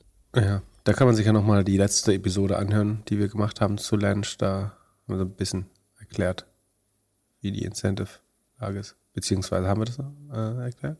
Also auf jeden Fall scheinen die Influencer jetzt nicht äh, die, die, die größten Businesspartner äh, zu sein in dem Konstrukt. Ähm, ja. Viel Erfolg. Vielleicht probiere ich es aus. Bin gespannt, ob es mir besser schmeckt als die Pizza. Ah, Sekunde, ich gucke gerade. Willst du bestellen? Ich hatte ja. überlegt zu bestellen, aber ich wollte jetzt nicht so einen Fahrer hier durch die halbe Stadt fahren lassen. Ich hätte voll Bock gehabt, dass du jetzt live äh, Loco Chicken getestet hättest mit so einem äh, Händelhut äh, vom Oktoberfest auf dem Kopf. das hätte ich sehr gemocht. Äh, ich habe hier einen um die Ecke, sehe ich gerade. Sekunde mal. Äh, bei Cantina Mexicana Cocktailbar. Ähm, das spring, äh, klingt natürlich. Ach nee, das heißt Poco Loco. Ähm, Sekunde. Habe ich mich gleich verguckt. Loco Chicken Gesundbrunnen. Uh, 2,3 Sterne. Und das Bild ist geil. das war kein Bock drauf. Ich schick dir das mal. mm. Und? Bock? Uh, uh. So, pass auf, jetzt zeige ich, jetzt kommt der nächste. Schöneberg. Drei Bewertungen, ein Stern im Schnitt. Aber da, ist, da sind, haben sie Glück, dass kein Bild. Oh, in Friedrichshain äh, ist ein Bild mit Luciano, nehme ich an. Ähm, und die haben fünf Sterne. Neukölln. Das, das scheint der Laden zu sein, in dem sie dann das Video gedreht haben. Neukölln hat auch fünf Sterne, Hälfte ein Stern, Hälfte fünf Sterne. Äh, Entschuldigung, hat äh, auch fünf Bewertungen, Hälfte ein Stern. Äh, Steglitz, zwei Sterne. Uiuiui. Ich bin gespannt, wie gut das funktioniert. Mein erster Eindruck ist nicht super erfolgreich. Von äh, Savini-Platz ist wieder relativ gut. Sekunde, gibt es auch Fotos. Weißt du, was übrigens geil ist an dem, äh, an dem äh, KFC-Modell oder an dem Chicken-Modell? Ich weiß nicht, ob es immer noch so ist, aber zumindest äh, vor einiger Zeit war es mal so. Es werden auf der, also es muss auf der Welt äh, für die ganzen Fitnesspumper und so so viel Hähnchenbrust produziert werden, dass die Restteile, also die Wings und die Legs und äh, was sonst noch an der Karkasse so dran klebt, ähm, so billig wird. Also teilweise wird es nahe umsonst oder ganz günstig abgegeben, weil alle Leute wollen nur die, die Hähnchenbrüstchen. Und deswegen ähm, sind die Restteile unheimlich günstig. Äh, dadurch ist KFC ein total spannendes Modell geworden. Ich weiß nicht, ob es in Deutschland auch noch ist oder ob es überhaupt so ist und immer noch, aber ähm, die, der Wareneinsatz muss unheimlich günstig sein. Du machst ja nur äh, Mehl, Ei, hier Eigelb außer, aus dem 5-Liter-Sack, ähm, Frittierfett von vorgestern und äh, also so läuft es natürlich nicht da, aber ähm, naja, auf dem einen Bild sieht es so ein bisschen so aus. Ja, ich bin gespannt. Ich, ich wette, zwölf Monate ist das Ding dicht. Also, ich glaube, die Qualität der Mr. Ich meine, diese haben gelauncht auf dieser Mr. Beast, Beast Burger Geschichte. Die haben sich gefetzt wegen der Qualität. Das, ja, gut. Chicken Wings und, und Pizza ist einfacher als, äh, als ein Burger. Aber ich stelle mir das schon eine große Herausforderung vor. Ja, ich bin auch nicht so bullish bei dem Modell, aber sollte ich mich irren, bin ich gehatcht. Äh, dann würde ich äh, indirekt trotzdem partizipieren. Ähm, aber we'll see. Gehatcht, weil du in einem VC-LP bist, der da investiert ist. Zum Beispiel, ja. Dann äh, lass uns über eine andere Firma sprechen, in der du investiert bist. Microsoft. Haben die ein Steuerthema? Ähm, Microsoft macht nichts falsch. Ähm, Microsoft hat ein kleines Steuerthema, ja.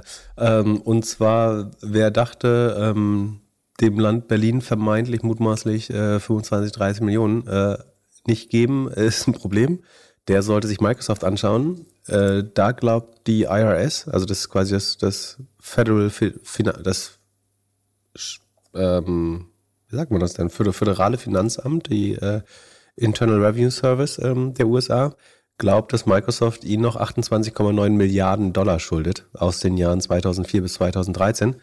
Ähm, wenn ich das richtig verstehe, also es geht um, ähm, ich glaube, um die Veranlagung in verschiedenen Ländern. Äh, also ich, die, aus der Microsoft-Antwort kann ich ja mal lesen, äh, also die Anschuldigungen kann, also die Anschuldigungen sind gar nicht so klar, aber what what the dispute is about, schreibt Microsoft. The main disagreement is the way Microsoft allocated profits during this time period among countries and jurisdictions. This is commonly referred to as transfer pricing, and the IRS has established regulations that allow companies to use a specific arrangement for transfer pricing called cost sharing. Many large multinationals use cost sharing because it reflects the global nature of their business, because our subsidiaries shared in the cost of developing certain intellectual property. Under those IRS cost sharing regulations, the subsidiaries were also entitled to the related profits. Ähm, das sagt Microsoft. Ähm, meine Übersetzung äh, davon wäre, Microsoft ist eins der vielen Großunternehmen, was sozusagen die verschiedenen unter, internationalen Steuergesetzgebungen ausnutzt, um ähm, sich dort reich zu rechnen, wo die Steuern niedrig sind und dort arm zu rechnen, wo die Steuern hoch sind, einfach gesagt. Das, es gab eine Folge, wir haben irgendwann mal über Double Dutch Irish Sandwich, Double Irish Dutch Sandwich äh, geredet. Die IDS müsste man äh, eventuell noch finden. Ähm, einfach gesagt, Irland ist einer der Steuer äh, sozusagen Parasiten Europas. Äh, ja, Parasit ist ein bisschen hart gesagt, aber es ist schon so, dass sie die Steuern so niedrig wählen, dass alle Firmen sich dort ansiedeln. Ähm, das sind Steuern, die dann anderen Ländern entgehen, äh, also Deutschland zum Beispiel oder Frankreich oder Polen. Das ist auch der Grund. Also wenn die Firmen dann, also jedes große US-Unternehmen announced dann, wenn sie es erstmal nach Europa gehen, ja ihr Headquarter in Dublin wegen des thriving Startup-Ecosystems. Ähm, die Wahrheit ist aber natürlich, äh, dass Irland aktiv mit Steuervorteilen in Social Media und so weiter wirbt, dass man dort die niedrigsten Steuern zahlen. Äh, ich glaube, es war mal 13 Prozent, ich weiß nicht, was es jetzt ist. Man kann das kombinieren mit den Niederlanden, wo Gewinne, die auf Intellectual Property, also es sollte mal Forschung fördern, glaube ich, und Innovation fördern.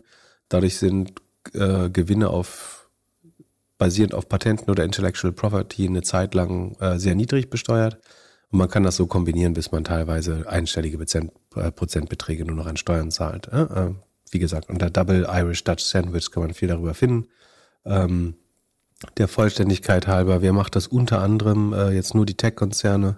Also ob die das machen, muss man sehen, aber die, wer, wer ist in Dublin ansässig äh, und in Irland? Und ich würde fast immer unterstellen, dass das der Grund ist. Adobe, Airbnb, Alphabet, also Google, Analog Devices, ähm, Amazon, Apple, Cisco, HP, also Hewlett Packard, jetzt HP, ähm, IBM, Intel, Meta, Facebook, also Microsoft, Oracle, Qualcomm, Qualtrics, Salesforce, ServiceNow, VMware und ich bin mir sicher, jeder andere so, oder alle, die allermeisten anderen Software-Companies machen aber auch Unternehmen wie die Deutsche Bank, Starbucks, ähm, Coca-Cola, Pepsi, was weiß ich.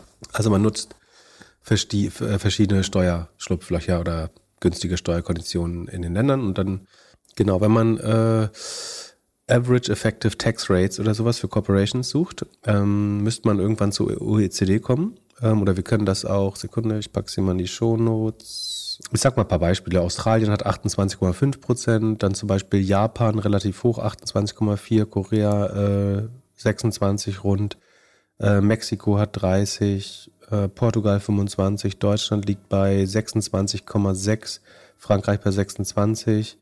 Ähm, jetzt können wir gucken, Irland, äh, wie Irland ist bei 12,4, also 13 lag ich gar nicht so falsch.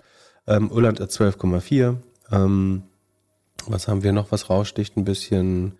UK hat auch 12,6, ähm, aber ich glaube, da gibt es andere Steuern noch. Albanien ist sehr niedrig, Andorra ist sehr niedrig, British Virgin Islands, BVI hat 0, Bulgarien hat 9, äh, Cayman Islands 0, das sind dann die sagen, wirklichen Steueroasen, Guernsey, Isle of Man und so weiter, Jersey. Ähm, dann, genau, also ich, in Anführungsstrichen normale Länder liegen so irgendwo zwischen, Luxemburg hat zum Beispiel auch nur äh, ach nee, Luxemburg hat 23, genau. Äh, also oft liegt es so zwischen 18 und 30 Prozent. Ne? Das sind letztlich die Unternehmenssteuern. Und ich habe dann mal geguckt, äh, was Microsoft eigentlich so an Unternehmenssteuern, äh, also was der, man kann auf jedes Unternehmen die äh, Effective Tax Rate berechnen. Das ist nämlich einfach eigentlich das ähm, Income before uh, Provisions for Income Taxes in der Regel, heißt der Posten. Und ähm, dann multipliziert, äh, dividiert man das und dann hat man eigentlich die äh, effektive Tax Rate für das Jahr. Ähm, und wenn man sich einmal durch Power BI gequält hat, Microsoft äh, zeigt das ja auf ihrer eigenen Website oder man kann auch auf eine Webseite gehen, wie zum Beispiel CSI Market, dann sieht man in den letzten drei Jahren war, äh, also im, äh, als 2022 abgeschlossen wurde, im Juni 3022, war die Effective Tax Rate von Microsoft 13 Prozent. Ähm, in Juni 21, also die, deren Geschäftsjahr endet im Juni, deswegen. Also 2021 war sie 14 Prozent rund. Davor 16,5, davor 10 Prozent. Also, wenn du weißt, dass in den USA, also USA habe ich gar nicht vorgelesen, ne? Sekunden, jetzt müssen wir mal gucken, was die USA Tax Rate war. Äh, da, da, da, United States hat eigentlich im Schnitt 22,3 Prozent zahlen die Unternehmen. Das absolut durchschnittliche Unternehmen im USA zahlt 22,3 Prozent ähm, Income Tax. Ähm, und wenn man dann weiß, dass Microsoft halt hier mehrere Jahre mit 13 hat, manchmal sogar nur 11 Prozent, ist ja relativ klar, dass sie sich irgendeiner Möglichkeit bedienen müssen, ihre Corporate Profits ähm, runterzurechnen. Wie gesagt, ähm, der einfachste Weg wäre, ich sage, unsere Innovation findet in Irland statt ähm, oder in Niederlanden und Irland. Schleift das einmal da durch. Äh, in den USA kommen eigentlich nur noch hohe Kosten, also werden viele Kosten äh, verbucht ähm, während die Umsätze eben äh, in Irland und Niederlanden gecharged werden. Das ist auch der Grund, warum man zum Beispiel Google-Einnahmen oder Google, ähm, Google oft früher aus Irland bekommen hat. Genau. Also da sieht man quasi, wo das kommt. Das ist bis heute übrigens so. Äh, also auch jetzt zahlen sie noch 13 Prozent. Sie haben aber nach 2013 ihr System geändert. Das sagen sie auch. Es betrifft alles nur die Vergangenheit. Äh, was nicht die Vergangenheit betrifft, ist immer noch, dass sie einen unheimlich unterdurchschnittlichen äh, marginalen, äh, marginale Tax Rate hat. Ich kann mal zum Vergleich ein paar andere Unternehmen vielleicht machen, fairerweise. Wie gesagt, es betrifft natürlich nicht nur Microsoft. Ähm, viele deutsche Unternehmen sicherlich auch. Ähm, Effective Tax Rate, nehmen wir mal Starbucks, äh, 21 Prozent, das geht ja fast noch äh, im Schnitt. Ähm, dann nehmen wir mal Google, oder Alphabet heißt es ja. Ähm, 16,14 Prozent. Genau, 16,14. Ah, hier gibt es sogar einen Chart, Sekunde. Genau, 16, 14. Wir haben Quartale mit 13, äh, letztes Jahr 14, 12 Prozent. Es gab mal eins mit 9 Prozent 2018. Ähm, aber im Schnitt, äh, wie gesagt, ganz ordentlich. Was können wir noch nehmen? Google äh, Meta.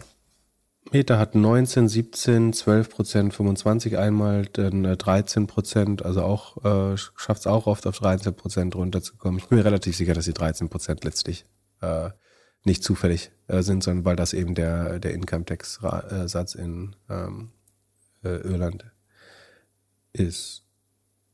genau. Äh, Microsoft sagt außerdem 10, Millionen, äh, 10 Milliarden haben sie irgendwann schon gezahlt, die werden sowieso noch abzuzahlen. Also es geht, ging dann nur noch um rund 20 Milliarden. Ähm, sie legen natürlich, also sie prozessieren, werden dagegen prozessieren, haben sie angekündigt. Äh, bei 20 Milliarden lohnt sich natürlich, äh, also zumindest ein Mindestmaß an äh, Rechtspflege zu machen, da um zu schauen, ob man da weiterkommt.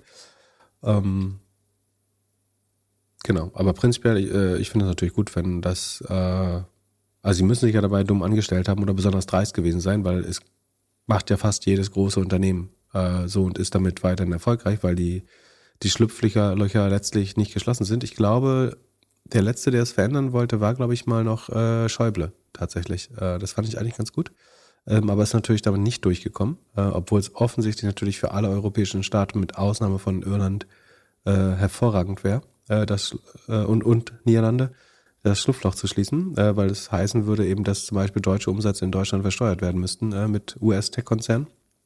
Im Moment ist es leider äh, nicht so. Und das ist übrigens auch ein Riesenproblem von, von diesen, was diese großen Tech-Monopole ja machen. Also sei es ein Amazon oder ein Google oder ein Meta es ist ja so, dass jedes kleines, jedes kleine Geschäft, was in Deutschland ist, zahlt irgendwo Geld für Online-Werbung. Oder eben der kleine Händler zahlt auf Amazon die Provision an Amazon. Ähm, das geht von seiner Marge ab. Das zahlt der Kunde, also der Kunde zahlt den vollen Preis, der Endkunde. Ähm, der Händler gibt einen Teil seiner Marge, äh, wie so eine Art Steuer fast, weil du kommst an Google nicht vorbei, du kommst an Amazon nicht vorbei, du kommst an Social Media nicht vorbei. Ähm, sagen wir, du zahlst 15, 20 Prozent an die, das geht von der Marge ab. Das ist ein deutsches Einkommen, was in Deutschland nicht mehr gemacht werden kann. Weil also der Gewinn entsteht beim Händler nicht. Der Gewinn des Händlers wird gemindert äh, um diese 20 Prozent. Ähm, das ist damit auch weniger Erhebungsbasis ähm, für die deutsche Einkommens- oder Gewerbesteuer. Und stattdessen wird dieses, werden diese Gewinne eben gehen ins Ausland und werden dann da auch noch besonders niedrig äh, versteuert was einfach für die Finanzierung des Staates äh, langfristig äh, extrem kompliziert ist, wenn die großen Tech-Konzerne, die selber sehr wenig Steuern zahlen, ähm, steuerbares Einkommen aus den Ländern quasi abschöpfen, indem sie diese steuerartigen äh, Take Rates äh, auf fast jedes Business erheben, damit man am Internet teilnehmen kann. Ähm, ich glaube schon, dass man nochmal versuchen sollte, da einen Anlauf zu nehmen, äh, die Schlupflöcher äh, zu schließen. Ansonsten wäre ich ehrlich gesagt der Meinung, kommt Europa auch sehr gut ohne Irland aus. Äh, es klappt mit England einigermaßen gut. Ähm, wir können sicherlich auch auf Irland verzichten. Könntest du mal so eine Größenordnung sagen? Also. Äh, naja, also die Größenordnung ist, allein bei Microsoft waren es 30 Milliarden in zehn Jahren.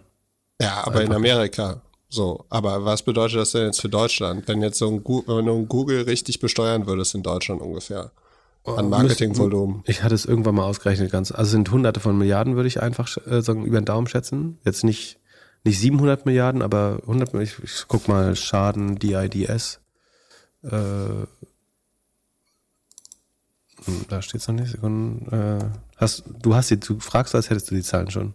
Nee, nee ich habe mich nur gefragt, ob da irgendwie mehr Geld drin ist als beim Elterngeld. Ja, ja, hallo, natürlich. Also es gibt ähm, Sekunde. Die erste, das erste Suchergebnis, was ich gefunden habe, ist Wikipedia. Das zweite ist Focus, würde ich jetzt normalerweise nicht, äh, von 2019. Da ist die Überschrift 19,9 Milliarden Euro hat Googles Mutterkonzern Alphabet 2017 am Fiskus vorbei auf die Karibikstaat Bermudas überwiesen. Äh, das war Rekord.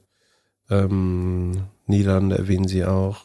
Äh, hier, der Guardian sagt, Google hat das vor drei Jahren aufgegeben. Ähm, aber ich bin mir sicher, sie haben einfach eine bessere Möglichkeit gefunden als das äh, Double Irish Dutch Sandwich. Es liegt ein bisschen daran äh, anscheinend, dass Trump die Unternehmenssteuer gesenkt hat. Also hier ist noch eine Quelle, die sagt, dass Googles effektiver Steuersatz in Europa unter 5% ist. Ja, du könntest es auch einfach äh, ausrechnen. Sekunde, wir machen, äh, wir triangulieren das jetzt anders. Äh, ich finde kein, also wer das findet, kann es gerne auf Discord nochmal teilen. Ich, das haben schon ganz oft so äh, Leute, glaube ich, versucht mal zu quantifizieren. Ich habe es irgendwann nochmal ausgerechnet, aber ich finde es jetzt nicht. Man könnte einfach sagen, als Beispiel jetzt ein Google macht, aber obwohl es ging eigentlich um Microsoft, wir müssen jetzt auch nicht hier Google zum Boogeyman machen.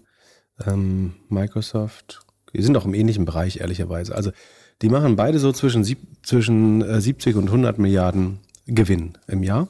Und einfach gesagt, scheint es ja so, als würden sie im Schnitt so ihren Steuersatz um 10 Prozent äh, oder bis zu 10 Prozent drücken können. So, und dann sind es halt bei den beiden jetzt wirklich großen Tech-Konzernen so 10 Milliarden und ich glaube, dann sind wir so im niedrigen dreistelligen Bereich Milliarden im Jahr, würde ich sagen.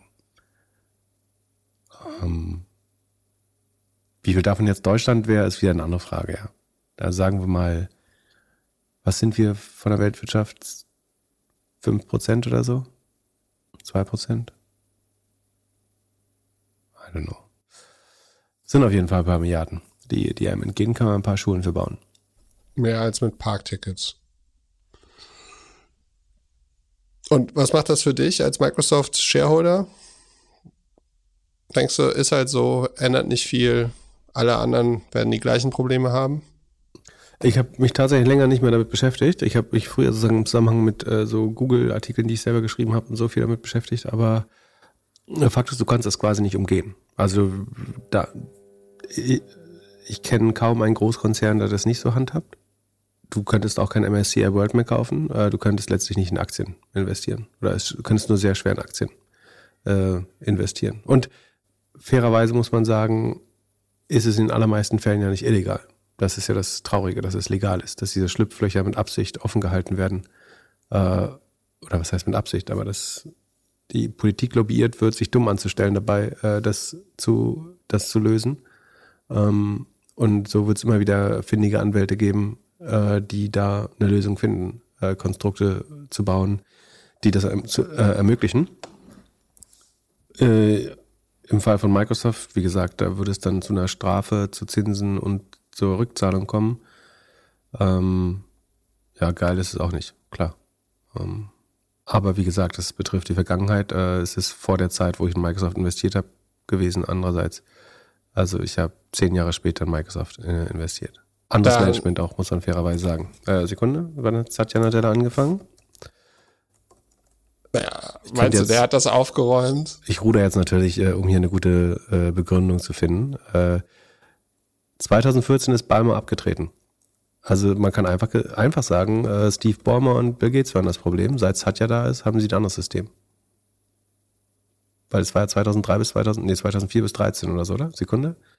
Ähm, 2004 bis 2013. 2014 ist Satya, also äh, ich bin Investor in Satya Nadella und das neue Microsoft, ähm, äh, die jetzt auch Steuern besser handeln. Äh, was der Bormer vorher gemacht hat, da hätte ich niemals investiert. Ähm, das ist jetzt meine äh, scheinheilige Begründung. Danke. Lass uns weitermachen. Ich habe die Hörerfragen rausgeworfen. Wir haben schon zu lange heute ge gelabert. Was passiert, wenn die Israelis jetzt alle ihre Startup-Jobs verlassen werden, um zu kämpfen?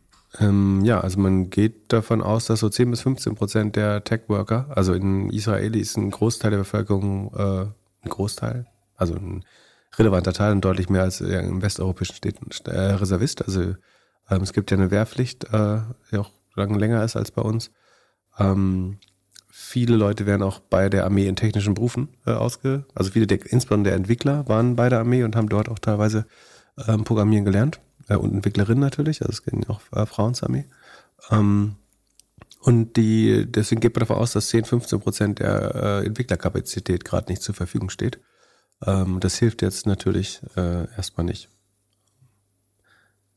Was, was man übrigens sieht, ist, dass äh, äh, Cybersecurity ist ja auch ein Thema von Israel insgesamt schon, dass die Aktien jetzt alle anfangen zu laufen, weil die leider auch von Bedrohungslagen äh, profitieren und wahrscheinlich davon Angst hat, dass sich der Krieg auch wieder in den Cyber, also gerade wenn es auch tatsächlich noch Iran, äh, Hisbollah, ähm, Libanon, was weiß ich, betreffen würde.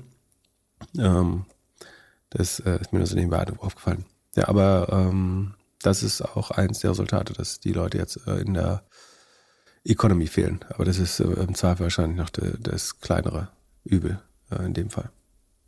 Ja. Eigentlich dann doch alles nebensächlich. Ja, relativ. Ähm, ansonsten, ein Nutzer hat noch über Twitter geschickt, ähm, beziehungsweise, ja doch, ich glaube, einen Tweet weitergeleitet ähm, der auf ein Dokument hinweist, äh, das wiederum darauf hinweist, dass ähm, GitHub, also auch Microsoft wieder, ähm, es gibt ja diesen GitHub Copilot, also der dir beim, beim äh, Programmieren hilft. Und die Kosten dafür sollen wohl noch bei 80 Euro oder bis zu 80 Euro pro Nutzer liegen, äh, aber mindestens oder im Schnitt 20 pro Nutzer, während die Company oder die Firma aber nur 10 Euro pro Nutzer im Moment dafür verlangt. Was natürlich viel zu günstig ist, würde ich auch fairerweise sagen. Also wenn du überlegst, dass du einen Entwickler, also die Studien sagen, gehen ja so zwischen 40 und 55 Prozent Produktivitätssteigerung äh, aus. Und selbst wenn du das noch zehnmal discountest, wenn du überlegst, dass Entwickler im Schnitt äh, irgendwie 80 bis 100.000 Euro kosten äh, an den meisten Orten der Welt, ähm, dann ist natürlich viel zu günstig, das Produkt. Also ich A, glaube ich, sie können jederzeit mehr dafür chargen. Also warum soll das nicht 100 Euro im Monat kosten? Also jeder Arbeitgeber sollte das trotzdem sofort bezahlen, ohne auch nur eine Sekunde nachzudenken darüber. Ähm, und andererseits willst du natürlich auch, also das Schöne an AI ist ja, dass sie durch Nutzung in der Regel schlauer wird. Also es spricht auch vieles dafür, gerade wenn du so reich wie Microsoft bist oder VC finanziert, ähm, die ersten Nutzer zu subventionieren, um noch mehr Adoption, noch mehr Training Data äh, zu bekommen. Und äh, von daher finde ich das jetzt gar nicht so, also es ist ein spann spannender Fakt quasi, die Zahlen sind interessant, aber ich finde es jetzt nicht überraschend, dass man da ein bisschen drauf zahlt. Äh, man also es gibt drei, mindestens drei Effekte, die quasi dagegen wirken langfristig und warum das nicht problematisch ist. Die Inference-Kosten, also die, ähm, die AI muss ja nicht neu trainiert werden hier, sondern Inference ist quasi das Abfragen der AI, des Modells. Ähm, und jedes Mal, wenn du eine Zeile Code schreibst und das versuchst zu vervollständigen, fragst du ja letztlich das Modell ab. Die Kosten dafür werden langfristig irgendwann sagen günstiger werden, tendenziell.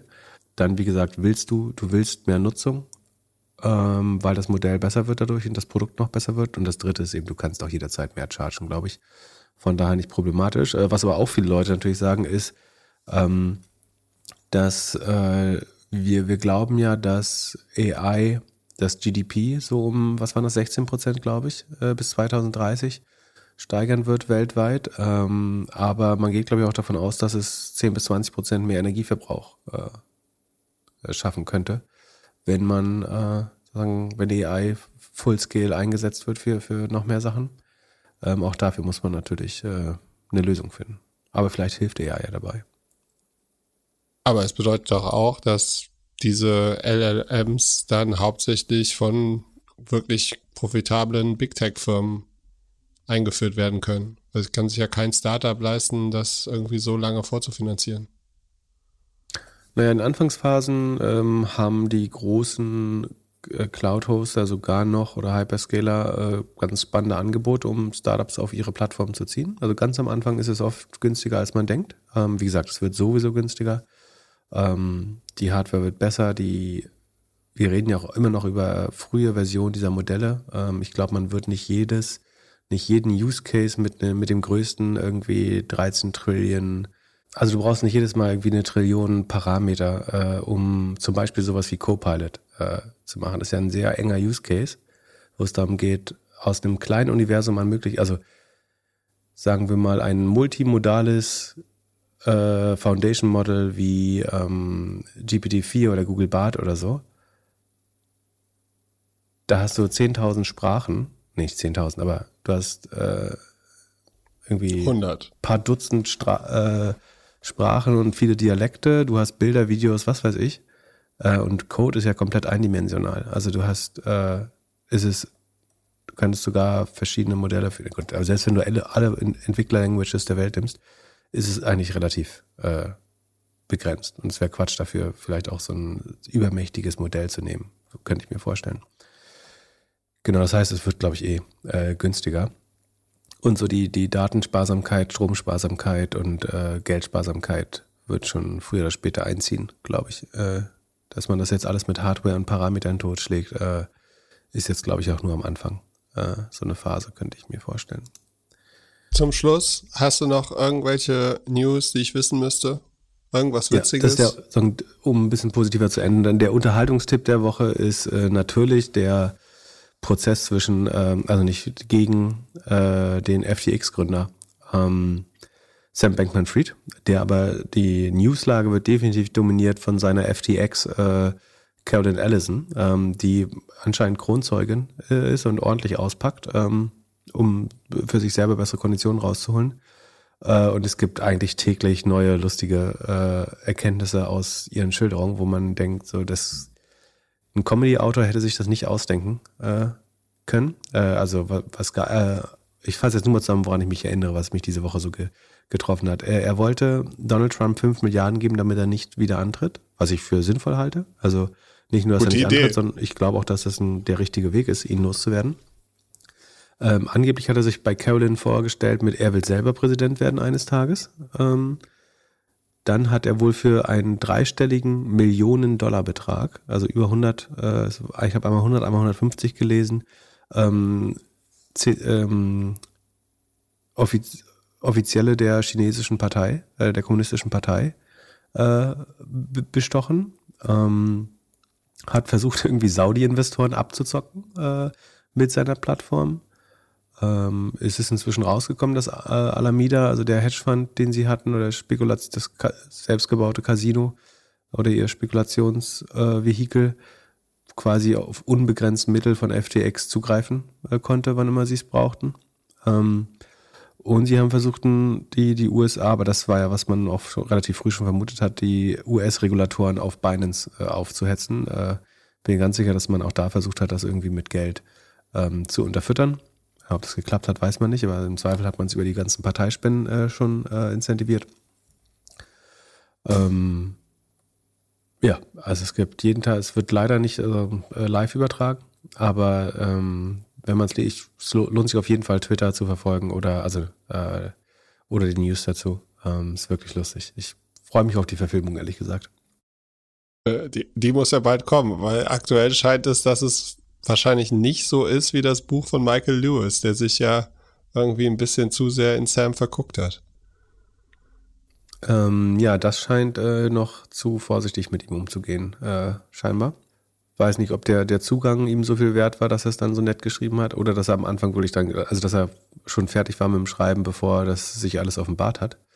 Ähm, aber das, das wirkt noch nicht wirklich äh, kritisch. Es gibt ja auch viele, die sich beschweren, dass er quasi dafür, dass er Milliarden quasi da geklaut und verspielt hat, wobei irgendjemand hat die ja jetzt. Ähm, also und ist natürlich auch eine Riesengefahr für die Krypt also für, für die Kryptoszene an sich, ne, das noch weiter Vertrauen, weil es natürlich auch klar wird, wie absurd und äh, ähm, was war das mit, äh, dass er 40 Milliarden an Tether, Tether mal hin und her geschoben hat? Sekunde, muss ich auch nochmal schauen.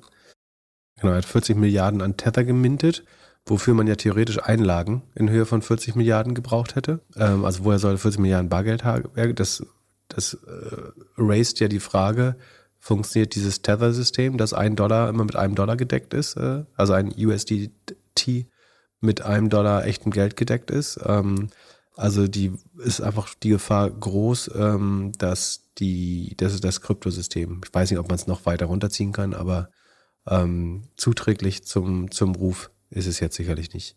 Ähm, sondern zeigt eher ein bisschen, dass es eben überall Mangel an Transparenz, Compliance, Ernsthaftigkeit äh, gibt und komische Charaktere ansieht. Aber Bitcoin hält sich immer noch dieses Jahr plus 64 Prozent. Ja. Äh, wo steht der NFT? Darüber nee, möchte ich nicht das sprechen. Das machen wir heute nicht. Okay, dann, dann war es das. Äh, danke für die Aufmerksamkeit. Das hat schon wieder viel zu lange gedauert. Ähm, ich hoffe, ihr zahlt eure Parkgebühren. Äh, oder noch besser, ihr müsst keine Parkgebühren zahlen, äh, weil die Carsharing-Anbieter sie für euch zahlen. Ähm, und wir hören uns am Mittwoch wieder. Bis dann. Schönes Wochenende. Peace. Der Doppelgänger Tech Talk Podcast ist ein Projekt von Philipp Klöckner und Philipp Glöckler, recherchiert von uns und produziert von Jan aus dem Off. Infos zur Vermarktung gibt's auf doppelgänger.io slash sponsoring. Wenn dir die Folge gefallen hat, teile sie gerne mit einer Person, die uns noch nicht hört. Vielen Dank, schönes Wochenende und bis Mittwoch.